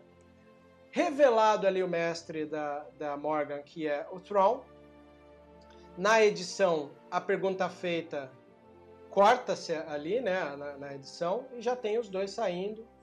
É, a gente vê ali a, a retratação, uma, uma comemoraçãozinha na cidade, já é de dia. E o manto o sendo passado melhor. para o governador, né? Tem que prestar o atenção nesse detalhe. devolvido, total. O manto que estava Isso na é Morgan foi colocado no governador. um ato totalmente simbólico da- da- do retorno né, da- do, do governador. Lindíssimo, por sinal. Além disso, uma das coisas que eu gostei demais é ver é, a quantidade de bandeiras e de cores, né? Assim como a gente falou nos episódios anteriores de, de- do, podcast, que Nevarro era também super monocromática e ah, a presença de cores traz essa ideia na linguagem, né? De que a, alegria voltou para a cidade esse diálogo entre o Mandaloriano e a Ahsoka é permeado sobre é, a lança ir para ele, né? O povo ali é, feliz da vida e ele diz que vai buscar a, a criança porque ficou no ar, né? Essa coisa do tipo você vai treinar, né? Até o, o Morgan vem meio que chamar eles para dentro da cidade. Ah, o povo segura umas bandeiras. Eu acho isso é muito cara de Kurosawa, de filmes é, orientais, né? As bandeirinhas e tal. Aí a gente já tem um corte, tá lá o Mandaloriano chegando perto da criança na redinha, ele guarda o jetpack. Aí entra um dos planos mais bonitos que esse episódio tem, que pode ser talvez um plano que vai brigar ali com a imagem desse podcast, né? Entre a Soca segurando a criança na contraluz da luz da lua e a imagem do Mandaloriano segurando a criança no colo ali, esperando, né? Bonito essa, essa cena, muito linda. É. E antes, ele, quando ele vai chamar, cara, tem um detalhe simples, assim, mas como a gente não vê a cara do Pedro, né? Ele usa a voz. Quando ele vai chamar o Baby Yoda, ele fala It's, it, it's time to say goodbye. Ele dá uma travada, entendeu? Porque eu acho que, que na hora que ele pega também e fica olhando pro bebê, ele fica, caraca, velho, tu vai me deixar aqui mesmo, Pois né? Né? E a voz é a única atuação que a gente tem do Pedro, né? Se a gente não vê semblante, tem que ficar no corpo e na voz a atuação. Que tá sensacional, né? Tá sensacional. Um Ele outro desce. detalhe que a gente esqueceu, desculpa. Por favor. continuar. A gente esqueceu de pegar da Morgan, é que a Morgan, ela é excelente em combate. E o mestre dela é o Tron, que foi revelado. Pô, Então, por favor. a Morgan foi treinada em combate pelo Tron. Isso tá implícito nessa cena toda. Sim. O que nos mesmo. deixa pensando o quanto foda o Tron vai estar em live action nessa série. Isso, e, e em Rebels, a gente vê ele lutando contra robôs, né? E ele é muito forte, ele não é aquele cara magrinho. Ele é bem forte e tava lutando contra androides. Pois é, no treino, né? Aquela sala de treino dele, que ele destrói alguns androides em, Rebels. Belíssima cena, hein? É, até brigas depois, ele é um cara que sabe se virar bem. Não tem jeito, né? O vilão, quando tem postura, é outra situação. O Mandaloriano desce a rampa para entregar, até que a Ahsoka diz que não, você é um pai para ele. Aí, para variar, ele fala: pô, mas você prometeu, né? A velha inocência mandaloriana de achar. Né? Que, inocência mandaloriana do Diarim, né? De achar. E aí ela solta mais um grande dado desse capítulo, que é o quê? Tem uma chance para você ver isso. Vai pro planeta Titan. Planeta Titan, gente, olha só. Uma frase como essa já nos dá alusão de várias coisas de Titan. Primeiro, que para quem joga game e jogou o The Old Republic, o MMA, sabe que o planeta tá lá, né? É, uma, é um, do, um dos planetas que você tem presente em, em The Old Republic. A outra é a origem, né? É, Titan foi onde surgiu os Jedi, né, que a gente vê no Dawn of the Jedi, o livro. O Bendu menciona Ashla. Grande Bendu. Né, que fala Grande que Bendu. os lados é, Não tem nem o que dizer. Eles falam é, da, de serem as duas luas de Titan também. E o próprio é uma referência ao Dai Bendu, que era uh, uma ordem de monges da força que também uh, foram vistos no livro Dawn of the Jedi. Titan também foi citado, segundo o JP me complementou aqui, no segundo livro da trilogia do Darth Bane. Olha quantas coisinhas aí em uma palavra de planeta já é trazido pra gente. E, e vai abrir mais uma coisa, já que a gente tá falando de Titan, a gente pode ser que venha a ver os holocrons também. Ah. Poxa, porque tá falando de ruína de tempo. Ruína de tempo. É tudo que eu queria, cara. Eu tô até lembrando que eu tenho holocrons aqui, eu tenho um holocron Sith e um holocron Jedi, e quando eu combino é eles tudo aqui, que eu queria ver. do Bendu. Porque, Nossa, tipo. Eu queria também. a gente, eu queria ver um holocron. Aí chega no episódio 9 e me inventa um ser Wayfinder, sei lá o que é aquilo. Pô, por que não colocou um holocron, cara? Pra dar esse gostinho de, de fanservice, um fanservice até bonito pros fãs, entendeu? Ah, Nathan, você não conhece o JJ? O JJ falou aos quatro ventos que ele odiava a prequel. Tudo que vinha da prequel ele odiava e tirava o carro. Você acha que ele vai... o o Wayfinder, cara, é, é em triangular, pirâmide, tipo uma pirâmide. É basicamente um holocron. Qual a dificuldade, é né, cara? É, qual a dificuldade de falar assim, olha, vamos colocar um holocron Sif? Porra! É, não dá. O J.J. Abrams é um cara que pisou muito na bola quando se diz respeito de prequel, né? Ele não gosta de prequel e evitava o quanto podia, parecia uma criança animada. Eu coloco a fé de que se realmente acontecer a trilogia do Ryan, a gente possa ver algumas coisas dessa, Holocron e etc. Pois é. E continuando, Kiko. tem mais uma coisa que a gente tem que lembrar, que eu acho que. Opa, tem mais uma revelação lá, quando ela diz que vai. Como é que é? Pede para ele ir lá no planeta e pôr na pedra. O que, que nos dá a entender isso daí, Michel? Então, pela cronologia, todo mundo tá pensando só no Ezra, que pode estar vivo, mas se esqueceram de um grande detalhe. Mandalorian se passa após o episódio 6 e antes do episódio 7. Então Luke Skywalker está vivo e no seu auge. Verdade, mais verdade. Um, mais um nome aí a se colocar na balança, porque a gente não sabe, né? Não sabe quem Se vai vir. Uma... Ela falou não um sabe Jedi. Quem, ficou muito aberto. Falou, ó, o Jedi vai vir, porque ele vai escolher, você põe ele na pedra, ele vai escolher o caminho dele e o Jedi vem pra ajudar. É nessas horas que a mente do fã vai à loucura, porque imagina se for o Luke, né? Aí o Luke chegar, olha Caramba. só o Baby, um Yoda aqui, que isso? Eu tive um mestre que nem você, entendeu? Cara, se for o Luke, eu vou assim chorar assim que vai ter que colocar uma caixa de lenço do lado, cara. É, também. Não vou É, mentir. mas tem uma galera já especulando. A internet inteira já tá colocando foto do Sebastian Stan. Exato, eu vi. Ah, Vocês viram isso? Eu vi. Internet é loucura. Ou cara. rejuvenescendo o Luke por CGI, né? Pois é, não é difícil, né? Ia ficar bem legal isso, hein? Não vou negar. Óbvio, citou o Tron lá atrás, a gente sabe que pode trazer o Ezra no pacote, mas também cabe o Luke. Ou seja, Sabe? a frase abriu mais um monte de leque de probabilidades que essa série pode nos trazer. E outra coisa, o Boba Fett apareceu e está vivo.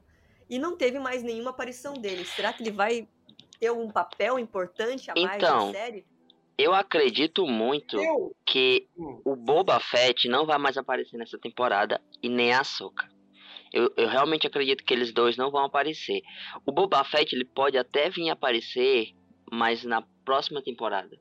Assim como eu acredito que essa nova missão do, do Mando só vai acontecer na próxima temporada. Entendeu? Eu, eu tive essa sensação de que tanto o Boba como a Ahsoka não vão mais aparecer pra gente nessa temporada, nesses episódios que ainda faltam. Entendi. Eu tenho uma desconfiança que a gente talvez tenha alguma coisa que envolva o Boba, estando ele ou não no episódio, no próximo. Porque é bem provável que o episódio 7 e 8 vai formar um arco final. Então a gente tem isolado e sozinho o episódio 6, que é o próximo. E a gente sabe que o formato série de televisão é aquele formato com cliffhangers, né? Com aquelas deixas do tipo, ah, Walking Dead fazia isso, até se tem outros podcasts, que é o quê? É, acabou o capítulo com uma situação, chegava no outro e falava, puta, vai continuar. Não, ia para uma outra situação narrativa, deixava aquela em aberto, que ia retomar só no outro. Então, a gente tem o quê? A Soka se despedindo aqui, aliás, até retrato a Razor Crest subindo e a Soka se distanciando com uma trilha incrível. Você que gosta de trilha e não Incrível. viu, tem, tem a trilha da segunda temporada já no, no Spotify. E mas só da primeira. música- Só dos primeiros episódios, no caso. Os primeiros, é, do primeiro ao quarto episódio dessa segunda temporada já tem trilha no Spotify. E são incríveis, viu? Né? São incríveis. Quando ela O- tá deixando. Sim. Quando ela vai. Ela. A Razor Crest vai subindo. A gente escuta o tema dela da Soca muito alto, assim. E é muito bonito. Ela, ela sorri, né? Olha pra cima e É. vai. É muito, muito lindo. É emocionante ver aquilo. Será que vai ter uma série da Azoka e também uma série do Boba? E mostrando o Boba saindo do Sarlacc? Porque eu acho que seria Olha. interessante, porque pela repercussão que teve o Seria. episódio, pode ser que eles tenham visto, olha, Boba Fett tem muitos fãs. Ó, eu ouvi dizer que teria uma minissérie do Boba Fett. Aí, se foi ouvi ainda não, não, não sabemos ainda, né? Não foi, não foi. Bom, se eles usaram o episódio como termômetro, com certeza levou sinal verde, né? Levou. Ficou belíssimo. o Grogu, ele teve o seu sangue extraído, né?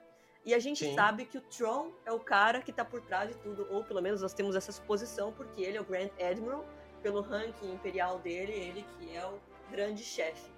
E o Tron, ele é um dos caras que quem assistiu Rebels viu que ele era um cara muito culto, de pesquisar várias culturas, várias espécies, vários planetas. E se ele estiver por trás dessa pesquisa que usou o Grogu, ele pode estar fazendo alguma coisa na linha do Darth Plagueis. Olha só, já que a gente tá abrindo para especulações, ninguém mais do que o Tron para pegar e preencher esses sapatinhos muito difíceis de preencher, que o Darth Plagueis foi mestre dos Sidious, né? É. É, pode até envolver o Imperador, é, porque Hexagol é nas regiões é, desconhecidas. Ah, Acredita-se muito, né? Existe uma teoria de que o Ezra e o Thrall, o Throne foi para as regiões desconhecidas. Então, é, é muita coisa que vem na mente do fã. E é bom porque a gente te- fica esperando uma semana para ver outro episódio do The Mandalorian. Enquanto isso, a gente vai é, discutindo nos grupos, né? É, criando mil e uma teorias. Só volto a dizer aqui, volto a dizer, não podemos tornar as nossas teorias uma quebra de expectativa negativa da qual, tipo, você desconta a raiva na série porque aquilo que você queria não aconteceu, né? Vamos lembrar o, o ouvinte disso daí. Sim, tem que, tem que ter essa, essa, esse discernimento. Maturidade. Isso. Maturidade, também. Maturidade, discernimento, tudo isso aí vocês estão... Que nem com- com- eu, como uma fã de Mandalorian, né, e uma fã mandaloriana, eu tinha expectativa antes da série de que fosse uma série sobre o Boba Fett. Não era.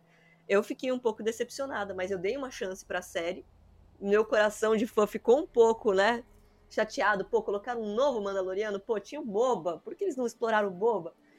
E fiquei feliz, o resultado foi incrível. Eu acho que as pessoas têm que abrir um pouco a mão daquilo que elas têm no seu coração de fã e dar uma chance. Dá uma chance, gente. É, se dando chance que a gente...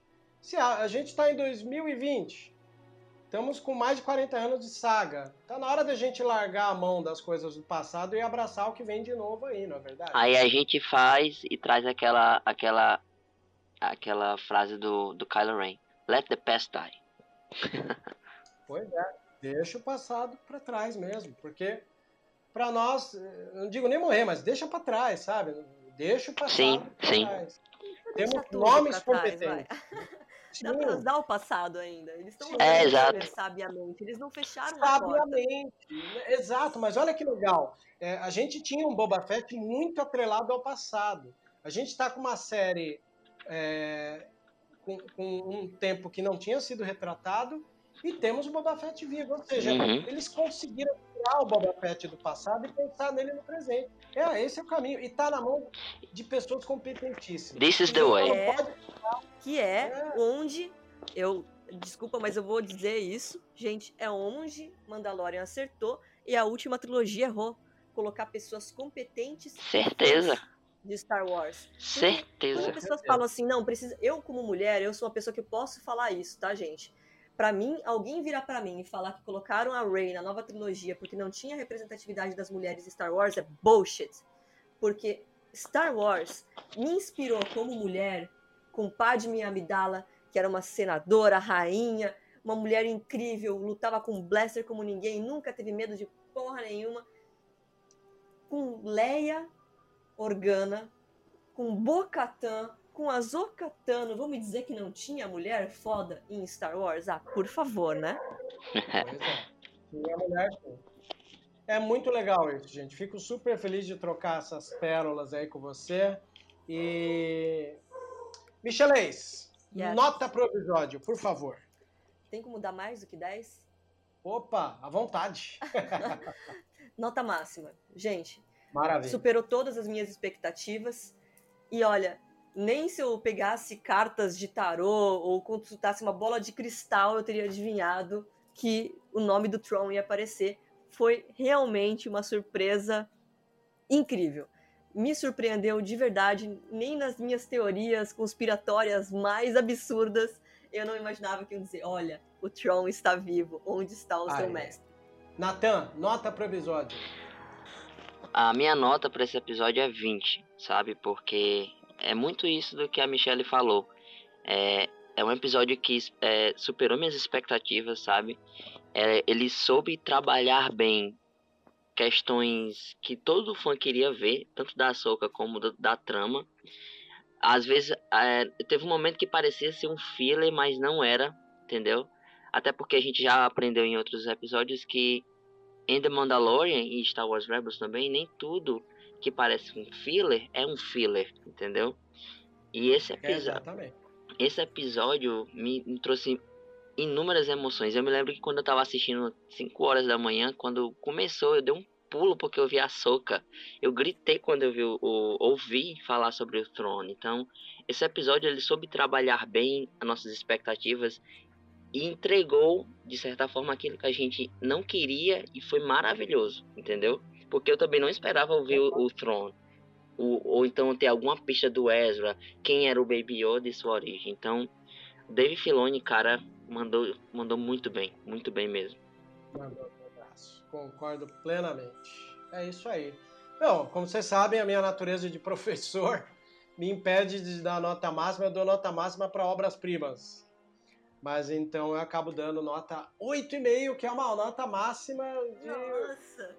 Pois é, 8,5 é uma nota máxima que eu já dei para episódios de Mandalorian, sabendo que Mandalorian é uma das coisas que eu mais amo na atualidade. Então, 8,5 é a maior nota que eu dei até agora por episódio, junto com o terceiro episódio dessa temporada e a season finale da primeira temporada. Então, 8,5 é minha nota por enquanto. E com felicidade suprema de, de ver tantas coisas legais num episódio como esse, tão cinematográfico, tão cheio de homenagens. Emocionante também, né? Emocionante, não tem o que de dizer. pessoas que vieram falar comigo, choraram nesse episódio, que se emocionaram profundamente, foi absurdo. Nunca antes tantos fãs vieram falar: Poxa, Mi, eu chorei, de verdade. E outra coisa que é bonito de ver é, tipo, a gente vê quão a Ahsoka, como a Ahsoka tem crescido nos fãs, porque lá no início ninguém gostava da Soca. E hoje você só É escuta o nome dela, você fica emocionado. Ah, meu Deus, a Ahsoka Tano. Eu me lembro que quando a Bocatan falou pro Jim encontrar a Soca, eu mandei um áudio pro, pro Thiago gritando: de Thiago, a Ahsoka Tano, Thiago, não sei o quê. Porque, cara, é uma emoção. A gente vê um personagem que saiu das animações e meio que a gente acompanhou a trajetória dela e ver ela em live action, cara, é uma realização pra todo fã. JP, por favor, qual a sua nota pro episódio? Cara, a nota é impossível ser, não ser 10 pro, pra esse episódio. Inclusive, eu sempre digo, não é que cada episódio de The Mandalorian que tá lançando da segunda temporada tá sendo o meu preferido, então é muito difícil de escolher um episódio preferido, porque cada um que lança é o meu preferido. Foi assim com o episódio 2, não foi assim com o, o- Quer dizer, foi assim com o episódio 1, não foi assim com o 2 da segunda temporada, mas foi assim com o 3, foi assim com o 4 e foi agora com o 5. Então a minha nota é 10, não tem como ser, porque, mano, sou fã de universo expandido e ver essas referências sutis e as grotescas, escrachadas, é simplesmente fenomenal. Então a minha nota é 10. E já aproveito para agradecer aqui mais uma vez o convite. Muita honra de fazer parte da equipe e da família do Vozes. Porque isso aqui é uma família, não é? A gente se reunindo aqui para conversar. E eu preciso saber a nota do Thiago. Ô, Thiago, sua vez também, por favor. Qual a nota do episódio pra você? Eu já sei qual é a sua nota, mas vamos lá. Fale só pra confirmar.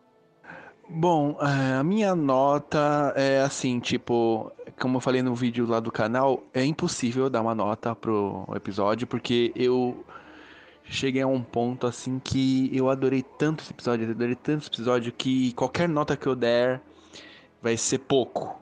Então eu prefiro me abster de dar uma nota porque eu simplesmente amei o episódio e eu não consigo dar uma nota pra ele. É isso aí. Bom, como vocês viram todos aí, todos os nossos convidados estão muito orgulhosos de ver um episódio como esse.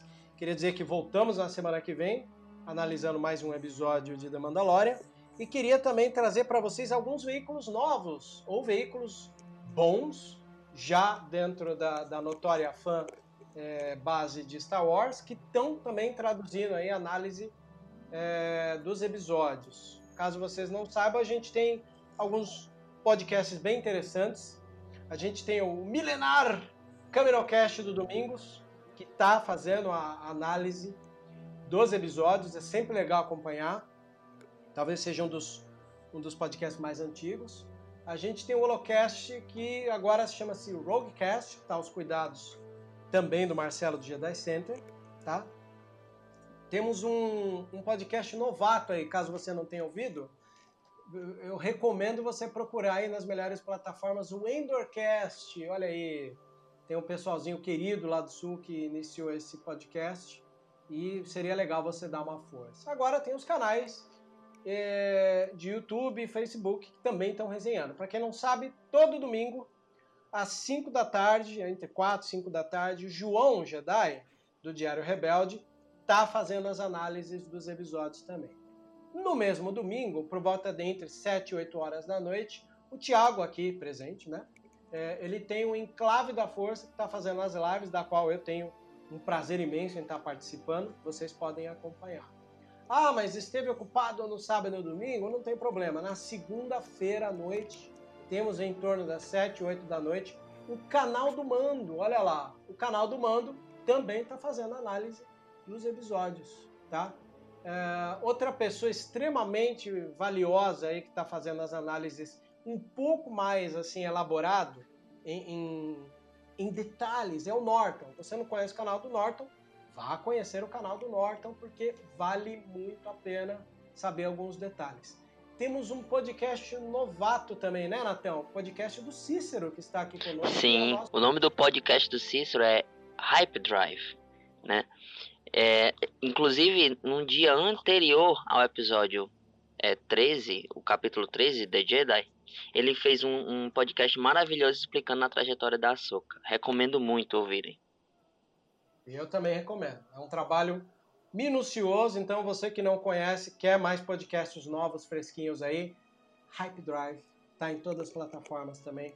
Vá conhecer de perto que vale muito a pena. Tá bom? E obviamente a gente tem outros canais que não são só de Star Wars e acaba analisando, por exemplo, Kaique Zoton, que vez ou outra esteve aqui conosco. Esses são os canais que estão cobrindo os episódios de The Mandalorian um a um, tá bom? Então, peço gentilmente que você vá conhecer o trabalho deles, beleza? A gente se despede aqui, quero agradecer. Natan, obrigado. Foi um prazer ter você aqui conosco. Eu que agradeço, Vebs. É muito bom poder conversar com, com vocês aqui, debater sobre os episódios. Espero estar mais presente é, nos próximos Vozes. Dei uma sumida, mas pre pretendo voltar mais. Maravilha. Aqui é a tua casa também.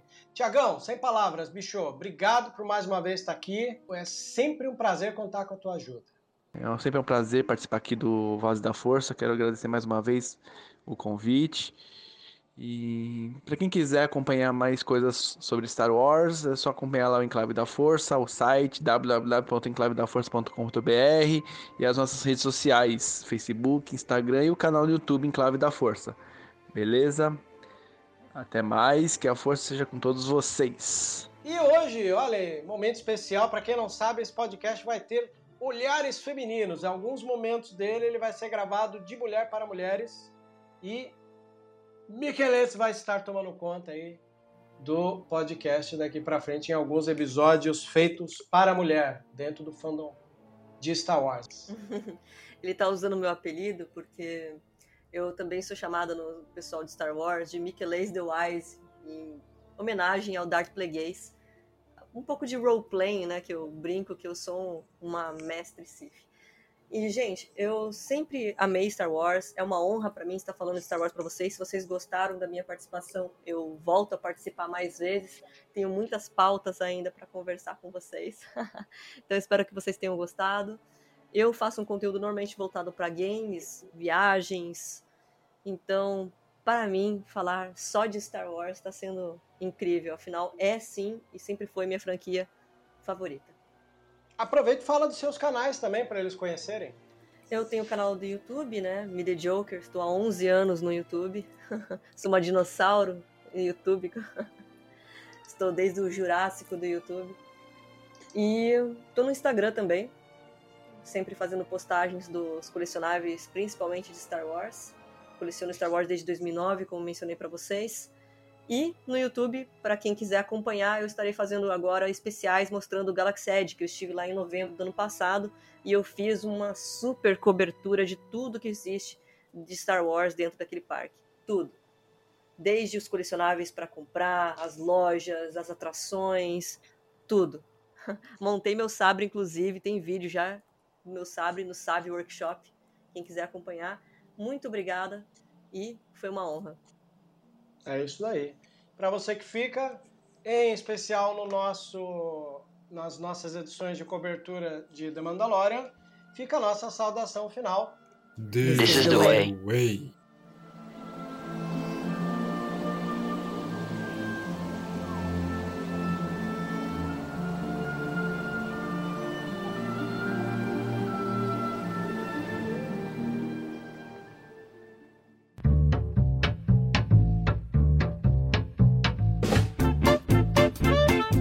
Você ouviu e vivenciou Vozes da Força. Por hoje é só. E que a força esteja com você sempre. Aqui é o comandante Paul Dameron desligando.